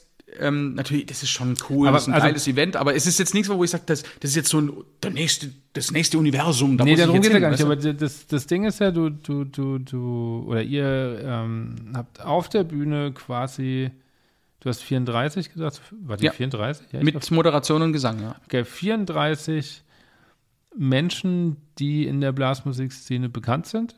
Richtig. Auf einem Haufen.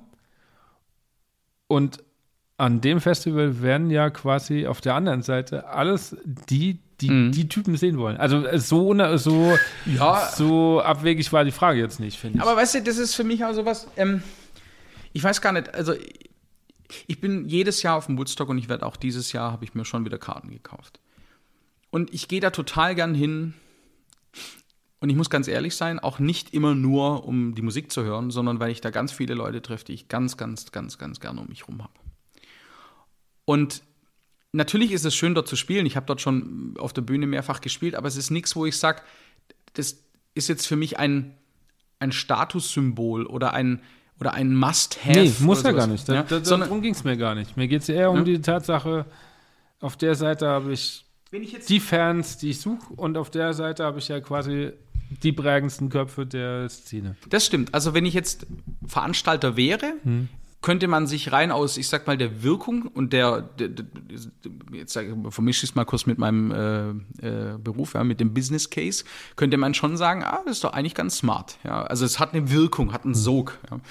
Ähm, aber es ist auch nicht so, und vielleicht bin ich da manchmal zu ehrenkäsig, ich biete mich da auch nicht an. Weißt du, also ich, ich müß, könnte jetzt sagen, äh, anrufen und hey Hedi und ne und, und mhm. das ist, das ist, ich kenne die Leute gar nicht persönlich, ich weiß, wie die heißen, wir haben mal Kontakt gehabt, aber ich gehe da jetzt nicht hin und mache ein Bewerbungsgespräch dafür. Ja. Da ist mir jemand, wenn die Bock drauf haben, hey, dann machen wir es, cool. Ja, bin ich sofort dabei. Aber da finde ich jetzt zum Beispiel, wenn so Mutlangen sagt oder jetzt Bingen, wo wir spielen, sagt, boah, das ist ein geiles Konzept, das machen wir zusammen. Das ist wieder die gleiche Diskussion wie vorher äh, zum Thema quasi, du brauchst, hast einen Profi, der sensationell spielt, ja, und du hast jemanden, der vielleicht nicht so gut ist, aber der menschlich besser passt. Ja. Und so sehe ich das jetzt auch so, wenn, wenn, die, wenn die kommen und sagen, hey, das ist ein cooles Ding, machen wir, dann los. Wenn aber so ein Musikverein kommt und sagt, ey, ich stell da ein Ding hin mit 600 Leuten und mach da eine geile Veranstaltung draus, cool. Ja. Also, ich, ich weiß nicht, ich habe da den. Und es gibt ja noch andere Sachen. Es gibt ja auch Musikprob und Natürlich. Möglichen, ja. Also, Ja, ja. aber du hast schon recht, das Woodstock hat schon so eine, ja, so eine Magiewirkung entwickelt. Ähm, auch im Sinne von, habe ich da schon mal gespielt und so weiter.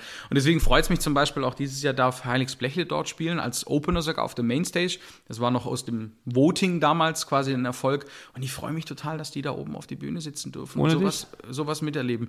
Ähm, ich habe in der Tat vor drei Tagen die Frage gekriegt, ob ich nicht doch noch mal mitspielen will, weil ich quasi ähm, äh, ja damals dafür mit dafür verantwortlich war, dass es funktioniert hat. Ähm, genau, das, das wird jetzt noch äh, wird jetzt dann An welchem kommen. Tag ist das dann? Das ist dann der Donnerstag, glaube ich, um 17 Ah, Uhr. da bin ich noch nicht da. Ja. Wir sehen uns dann wahrscheinlich am Freitag, Samstag, je nachdem. Du spielst ja auch öfters bei anderen, sei es bei Michael Mayer oder so. Was nimmst du da für dich mit, beziehungsweise wie inspirieren dich die Menschen da? Weil Inspiration ist ja ein ganz wichtiges Ding für dich. Ja, also es ist ja in jedem zweiten Satz heute bei dir Inspiration. Also ich sag mal, ähm, ich ich bin ja jetzt nicht so diese, äh, diese, dieser Typ, der irgendwie jedes Wochenende bei 15 verschiedenen Kapellen spielt. Also ich bin jetzt, natürlich die, die ich hier genannt habe, ja, da bin ich, äh, bin ich manchmal dabei gewesen, ja, aber jetzt nicht, dass ich gesagt ich bin jetzt jedes Wochenende Aushilfe irgendwo, sondern ich mache das da, wo ich entweder jemandem helfen kann, wie im Andi, der sagt, du, ich brauche mal beim Lech Express jemand, oder äh, bei den Pelzer Polgerbuben habe ich mal eine Zeit lang mitgemacht, äh, wo ich auch gerne aushelfe, die, die wirklich auch tolle Menschen einfach sind. Ja, das sind Chaotenhaufen, aber die sind cool. Das sind einfach, die, die haben Passion für das, was sie machen. Ähm, das Schöne ist, dass man in diesen äh, Erfahrungen wirklich andere Dirigenten trifft und andere Führungskräfte in Anführungszeichen trifft, von denen man sich Sachen abgucken kann. Und es gibt zum Beispiel einen, das ist für mich, ähm, da gucke ich ganz, ganz, wirklich ganz hoch auf auf ihn. Das ist der Michel Mayer. Der Michel ist jemand, der ähm, im Sinne der Führung ähm, ein interessanter Mensch ist, weil er, und ich habe das noch nie erlebt, der ist jemand, der nach dem Auftritt zu jedem Einzelnen, und das habe ich mir von ihm abgeguckt, ja, hingeht und sich persönlich mit Umarmung bedankt für den Auftritt. Jetzt kann man sagen, das ist so ein bisschen selbstverständlich, aber das ist es gar nicht. Diese Geste an sich, dieses Motivationselement und dieses von Herzen, und das macht er mit einer großen Authentizität, sich zu bedanken bei den Menschen. Das ist was, was ganz wenige können. Dieses sich ehrlich, und ist bei der Arbeit genau das gleiche, dieses Lob geben, ja, dieses Menschen äh, zu loben, auch in einer großen Runde mal. Das ist nicht zwingend immer die DNA äh, von, von, von Managern, sage ich jetzt mal.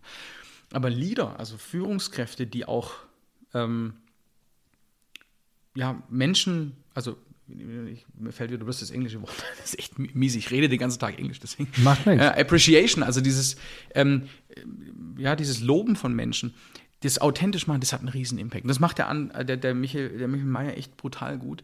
Ähm, und auch da ist es so, ich glaube, der Michael könnte, glaube ich, jeden Einzelnen haben, den er haben will, musikalisch. Ja.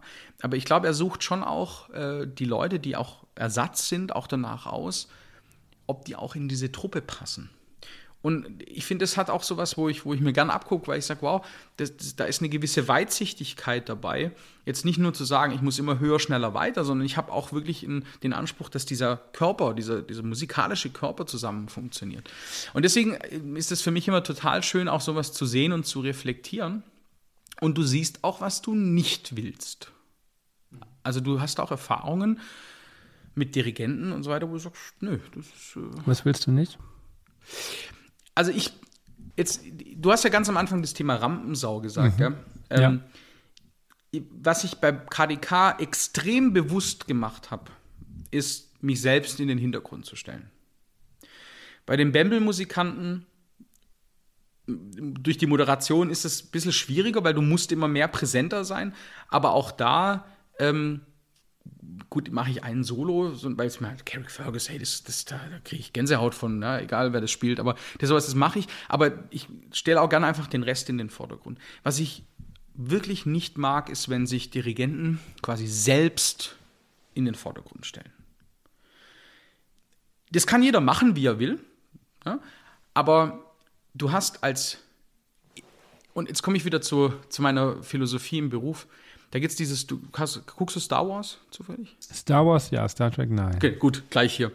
Und bei Star Wars, kennst du die Szene, wo Luke Skywalker quasi mit dem Yoda zusammen durch diesen Dschungel läuft? Und der Yoda sitzt hinten quasi auf seiner Schulter. Und dieses Bild habe ich in einem meiner äh, Führungskräftetrainings mal gesehen und dann stand drunter auf Englisch: Your directs are the hero. Also deine Mitarbeiter sind die Helden. Mhm. Und das hat mich, das hat mich wie, das ein Blitz umgehauen, ja, weil ich gesagt habe, stimmt, verdammt, es geht nicht um dich. Ja, und das ist so, gibt so einen schönen Spruch, ähm, der sagt, ähm, Leadership starts if you accept that everything is not about you. Und ich finde, es gibt ganz viele, guck dir Norbert Gelle, äh, nicht Norbert, Anton Gelle an, für mich so jemand. Der, der macht eine tolle Show, aber das ist keiner, der sich da vorne in den Mittelpunkt stellt, zum Beispiel. Das finde ich sehr, äh, sehr schön ich habe eben auch schon Typen erlebt, die einfach quasi Gefallen dran finden, sich selber in den Vordergrund zu stellen. Du willst keine Namen nennen, oder? Nee, wenn es geht, nicht. Nee, aber, nee, ich sag mal, ich sag mal so, ähm, ähm, nein, das finde ich auch nicht in Ordnung, weil das, das, ist ja trotzdem wieder eine individuelle Sache. Ähm, aber wenn, wenn Menschen quasi oder Dirigenten quasi sich selber für wichtiger halten als für äh, als ihre Leute und selber immer die Soli spielen müssen und selber immer den sich im Vordergrund. Das kann man machen, das mag auch funktionieren, aber ich glaube nicht daran, dass das für, eine, für einen Musikverein eine positive Gesamtentwicklung verursacht. Zum Beispiel, ich mache mal den Transfer, warum ich das so wichtig finde.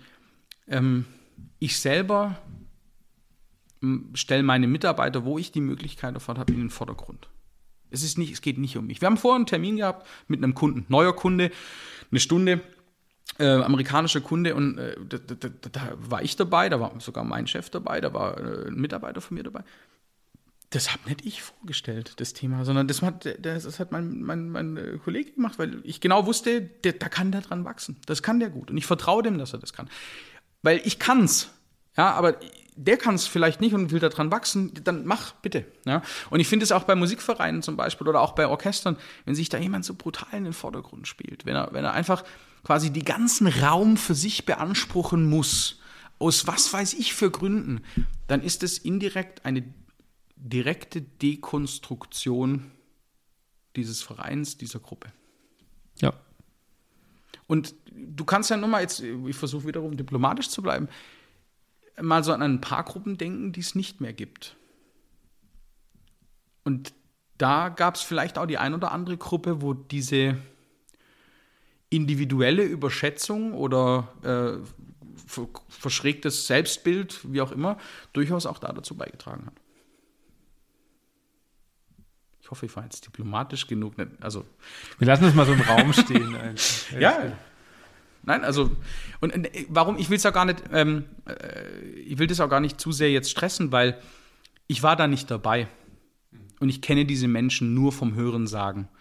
Nur wenn man die Bilder, die man kriegt, die Gespräche, die man mitkriegt, zusammenfasst, dann könnte es darauf schließen, dass das genau auch deswegen passiert ist, weil da das Ego wichtiger war als das Wir. Ja, Ego hat in der Musik eh nichts zu tun. Mhm. Das ähm, finde ich immer ganz schlimm. Also ich finde äh, find es generell schlimm, aber ich finde es in ich finde in Laienorchestern kommt es noch mehr vor. Also ich habe immer festgestellt, dass ich bei Profis regelt sich das relativ schnell. Das wird dann mal kurz abgecheckt werden überhaupt. Und dann ist klar, es geht um die Sache und nicht mehr um, wer ist eigentlich der geilste Hecht hier. Mhm. Und ich, ich hasse das. Mhm. Also ich hatte auch mal, oder auch wenn ich zu Workshops komme. Mhm. Und dann hast du da, keine Ahnung, das ist irgendein so ein Tenorist, der plötzlich meint, der muss alles oktavieren.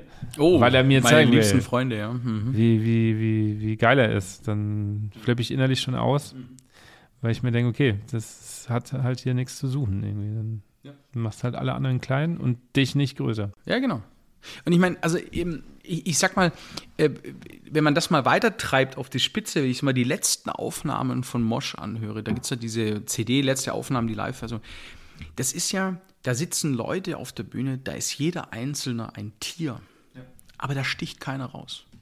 Und das finde ich beeindruckend, wenn du das schaffst, quasi auch diese Egos äh, zu kontrollieren und, und in, so, in so einen Haufen zusammenzubringen. Und ich glaube nicht, dass du das nur mit, mit professionellen Leu Menschen, also mit professionellen Musikern machen kannst, sondern auch mit Menschen, die das wollen. Das ist halt der Punkt. Genau. Und also ich kann mir auch nicht vorstellen, dass ich glaube auch bei, bei, bei Ernst Hutter heute oder auch bei anderen Kapellen, da geht es auch schon drum, passt der oder diejenige auch rein, Ja, ja. um diesen runden gemeinsamen Klangkörper zu machen. Definitiv.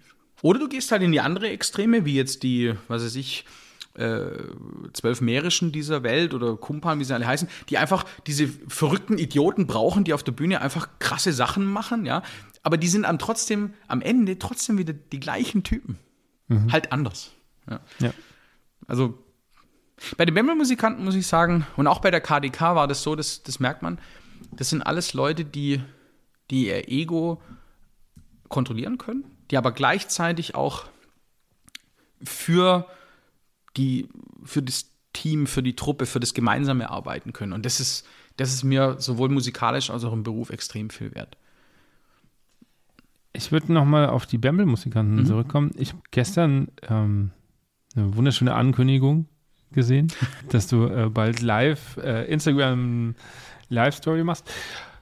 Und da stand äh, Bamble-Musikanten ehrliche, rasante und glückliche Blasmusik. Was ist ehrliche Blasmusik? Oder beziehungsweise was ist unehrliche Blasmusik? Oh, das ist eine gute Frage. Ähm, Da habe ich mir extra zum Schluss aufgehoben. Also ich glaube, die äh, ähm, ehrlich in dem Fall ist für mich auch, dass wir über die letzten Jahre durchaus erlebt haben, dass alles eine gewisse Perfektion erreichen muss. Also in der, wenn, wenn du mal so Aufnahmen anguckst, da wird teilweise dann über quasi ein Video, eine gedappte quasi äh, Aufnahme drüber gelegt. Hauptsache es klingt gut. Ne? Und ich glaube, der ehrliche Begriff kam auch, weil wir gesagt haben, und den habe ich jetzt nicht irgendwie äh, äh, komisch herbeigeführt über mehrere Brainstorming-Runden, sondern das war einfach so, ich habe aufgeschrieben, ehrliche Blasmusik. Ja.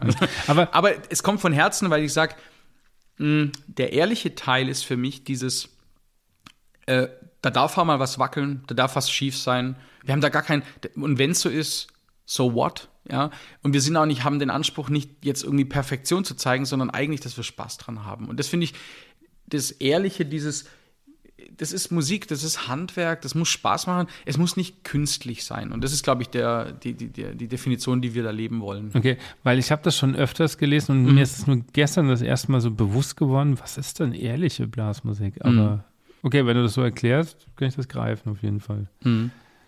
Ja, okay. Ich dachte auch da, dass das irgendwie eine kritischere Auseinandersetzung Nee, das war einfach nur, ich glaube, das ist ja auch so, meine, den Begriff glückliche Blasmusik, ich glaube, den liest man ja auch nicht überall. Den noch gar nicht, aber ehrliche Blasmusik habe ich tatsächlich schon öfters gehört. Ja? Ja.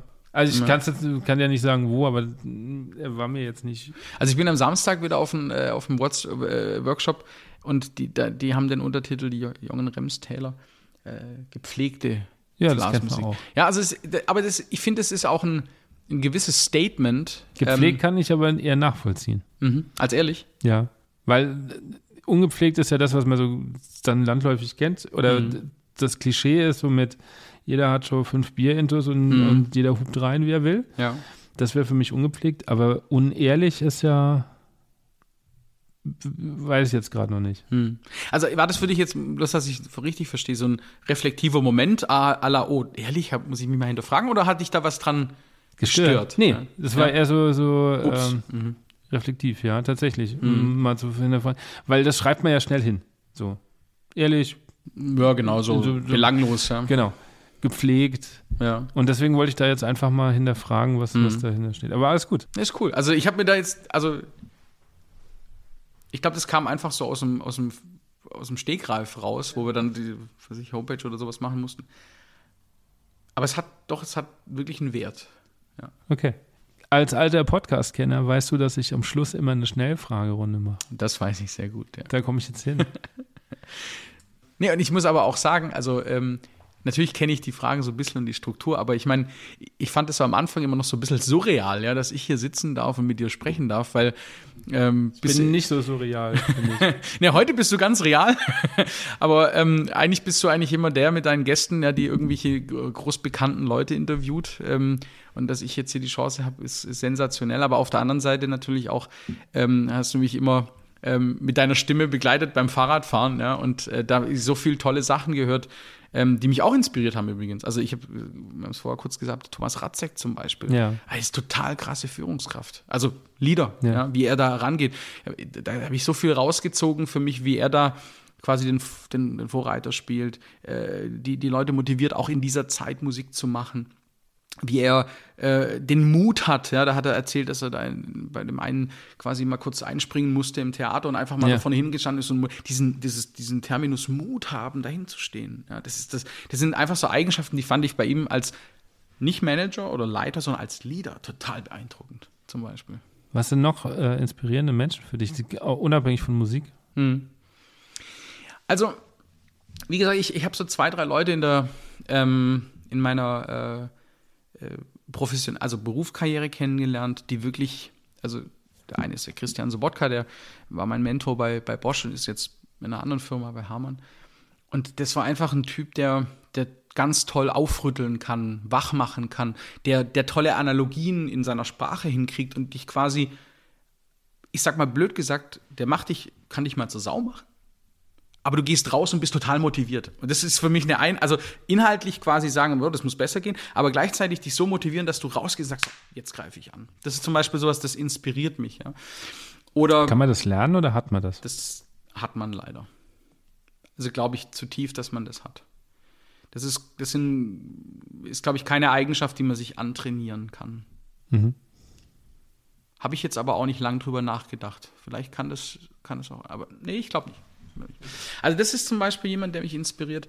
Dann so, äh, so Menschen, die einfach, ähm, wie ich habe so mit dem Michel vorher angesprochen, ähm, aber auch einfach so Menschen, die über Jahre lang auch so ein, einfach ihr, ihren Purpose, ihren Sinn, ihr, ihr, wie sie sind, auch einfach durchziehen sagen, ich mache das so. Das ist, ich hab, ich lasse mich da nicht links und rechts und sag doch, was ihr wollt, ja. Und ich finde, sowieso die Blasmusikszene hat ja leider so, jetzt in, dem Bereich zu bleiben, auch leider so viele Neider entwickelt die letzten Jahre, so viel, ähm, so viel Dogmatik und so weiter. Und die Leute, die einfach dort auch nicht diesem, dieser Dogmatik verfallen, sondern einfach, wie sie sind, Musik machen, weil sie Spaß, weil sie Spaß dran haben ähm, und, und, und da ganz viel Zeit investieren, das finde ich inspirierend. Die sich einfach gar nicht drum kümmern. Ja. Da gibt es da gibt's Tenoristen, die setzen sich einfach hin, die machen seit 30 Jahren Musik, so nach dem Motto. Und die, die, die scheren sich nicht um dieses Brimborium drumherum, sondern machen einfach gute Musik. Und das finde ich, das finde ich, das, das sowas motiviert mich ähm, und gibt, gibt mir Energie. Okay. Das ist eine schöne Antwort. Kommen wir jetzt zu den Schnellfragerunden. Runde. Wobei ich ja gemerkt habe, ist nicht immer Schnellfrage. Nee. Deswegen bin ich mal Ja, gespannt. ich ich, ich habe hab mir ähm, da tatsächlich auch schon mal schon öfter Gedanken gemacht, dass ich das eigentlich anders nennen müsste. Kürzere Fragenrunde. Nee, keine Ahnung. nee, nee, wir haben. Also, ähm, du fällst als Leiter der KTK spontan aus. Wen würdest du dir vorstellen? Ja, in dem Fall, äh, äh, wie vorher schon gesagt, den Michel Mayer. Der erstens, weil er mitspielt und zweitens, weil er ähm, die Musik, die wir da gemacht haben, auch lebt. Ja? Und einfach für mich jemand ist, den, für den, mit dem ich gerne Musik mache und einfach auch aufschaue. Deswegen war war das für mich so jetzt klar. Ja. Okay. Deine aktuelle Stimmung in einem musikalischen Begriff? Moderator. Okay. Deine sinnloseste App? Meine sinnloseste App. Ich habe gerade eine, ähm, weil mein Sohn da drauf steht, äh, ein, ein, ein Buggy Race auf dem Handy, dass ich mit ihm immer zusammenspiele, weil er das cool findet und dann immer so Sachen abschießen darf und so. Und da ich nicht so viel dass er, will, dass er so viel selber spielt, ja, machen wir das immer zusammen. Und das ist, glaube ich, so eine ganz unsinnige App. Okay. Deine schlechteste Angewohnheit? Ich glaube, das ist in der Tat ein längeres Zuhören ist für mich schwierig. Also wenn jemand nicht zum Punkt kommt, äh, Und es fällt mir bei der Arbeit immer auf, dass ich dann irgendwo abfliege, so mental. Das, da, das ist was, da bin ich nicht gut. Das ist keine gute Angewohnheit, dann nicht mehr aktiv zuzuhören, wenn man das Gefühl hat, pff, wo bin ich denn jetzt, ja. Ähm, also ich, da bin ich manchmal mit meiner Frau so äh, ein bisschen auf dem Kriegsfuß, äh, weil ich halt jemand bin, der einfach relativ kurz und knapp und so machen wir es jetzt. Und ähm, sie ist halt jemand, die gerne auch mal drumherum erzählt. Und das ist sowas, da kann ich dann, da habe ich dann keine Geduld manchmal. Das ist eine schlechte Angewohnheit. Okay. Was lernst du gerade, was du noch nicht so gut kannst? Oh, was lerne ich gerade? Hm, also beruflich habe ich ja quasi ein neues, neues Produktportfolio. Das heißt, ich muss mir einfach in, in die äh, Hochfrequenztechnik einlernen, das für mich ganz neues Gebiet ist. Das heißt, das ist einfach eine fachliche Weiterentwicklung. Ähm, und ähm, musikalisch ähm, lerne ich gerade wieder zu üben. Also wieder, weil ich das Jahrzehnte nicht mehr gemacht habe. Also üben im Sinne von, ja, wie, wie du das auch kennst mit Tonleitern etc. Weil das ist für mich, das ist mir über Jahre abgegangen. Das hat mich nicht interessiert. Und letztes Jahr habe ich das mal ähm, äh, wieder nachgeholt. Ich mache kurz ein bisschen Schleichwerbung ja, mit, der, mit dem Brass Trail von, von Michael Müller. Und das hat mir einfach wieder Spaß gemacht, sowas zu machen. Aber ich, habe einfach gesagt, komm, das kaufst du dir jetzt, mach's mal. Und das war cool. Und das lerne ich gerade wieder, dass es mir einen Benefit gibt und nicht nur quasi CD anwerfen und mitspielen. Ja. Also es ist aber ein Wiederlernen. Ja. Okay. Welches Buch bzw. welchen Film sollte man mal gelesen oder geschaut haben?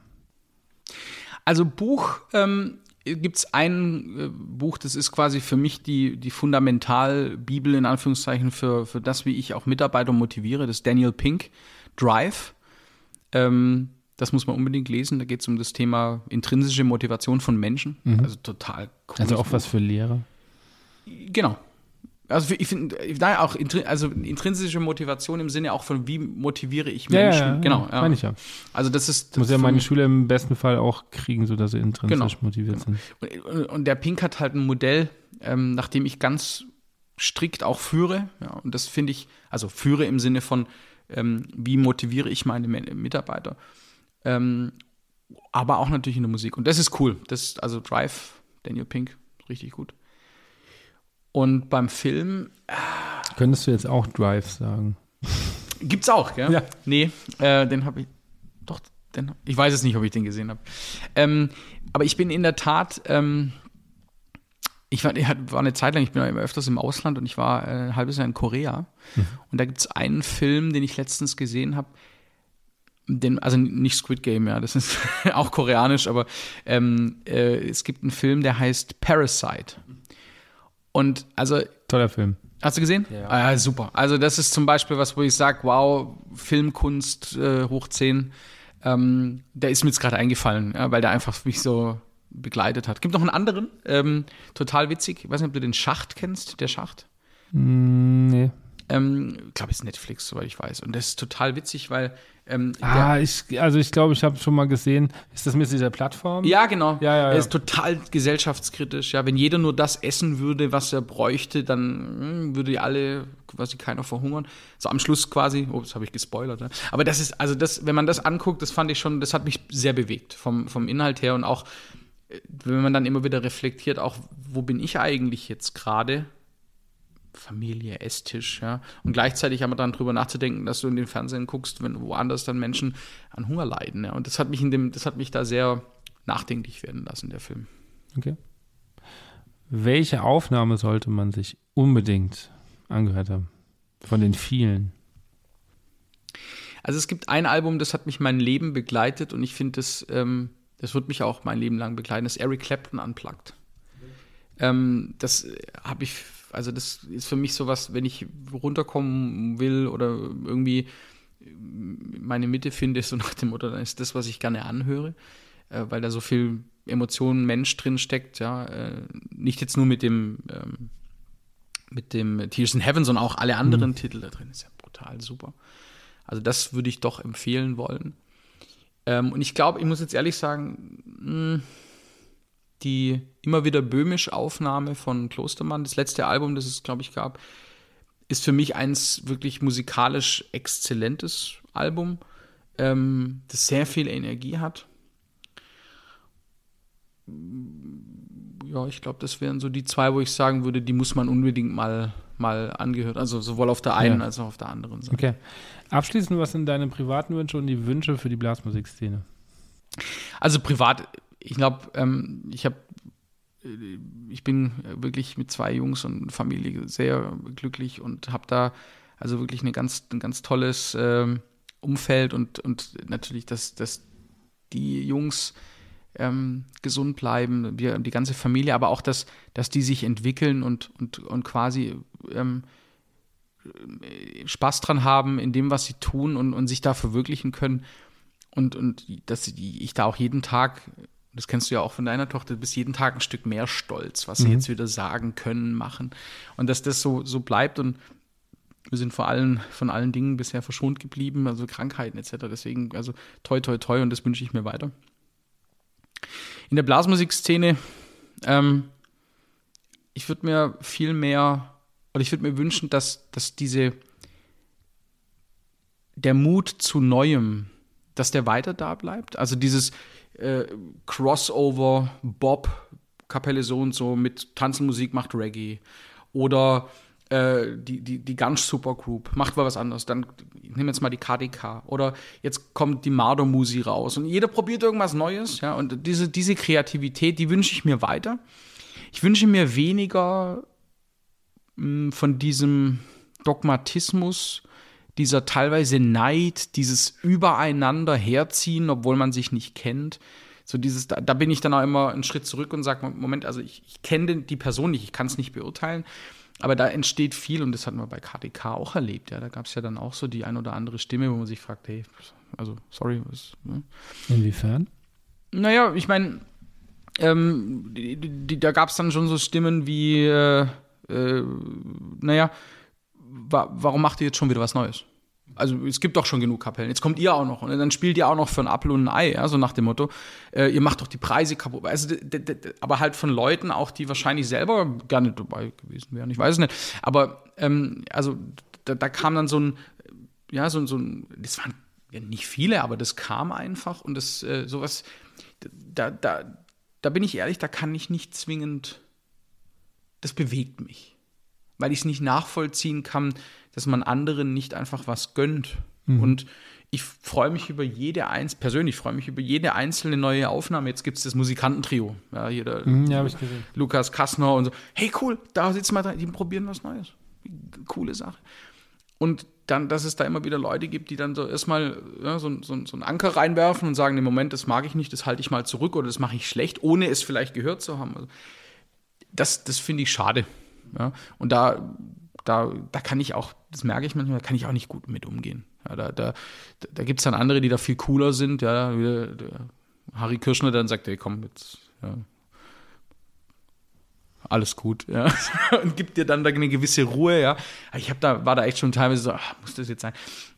Ähm, da wünsche ich mir weniger davon, dass das in Zukunft, ähm, dass wir diese Offenheit behalten mit und füreinander. Und das war übrigens auch so ein bisschen der, der Sinn der KDK, ja. Dieses, jeder spielt in seiner Tracht oder in seinem Ding, wir sind da total offen, ähm, da, da gibt es keine Restriktion oder sowas. Und, und einfach diesen, diesen Spirit, wo wir, wo wir eigentlich herkommen, ja, dieses gemeinsam Musik machen über Barrieren hinweg, das ist was, das wünsche ich mir noch mehr. Das ist ein schönes Schlusswort. Matthias, vielen Dank, dass du da warst. Es war mir eine große Ehre. Vielen Dank.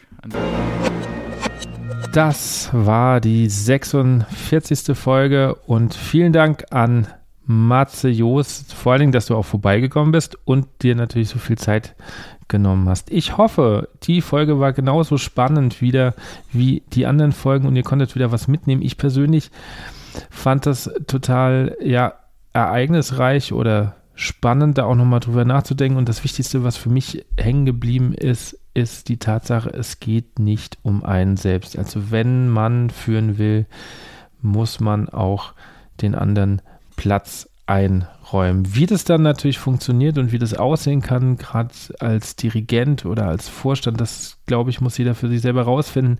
Aber allein sich das mal zu, bewusst zu machen, ist viel wert.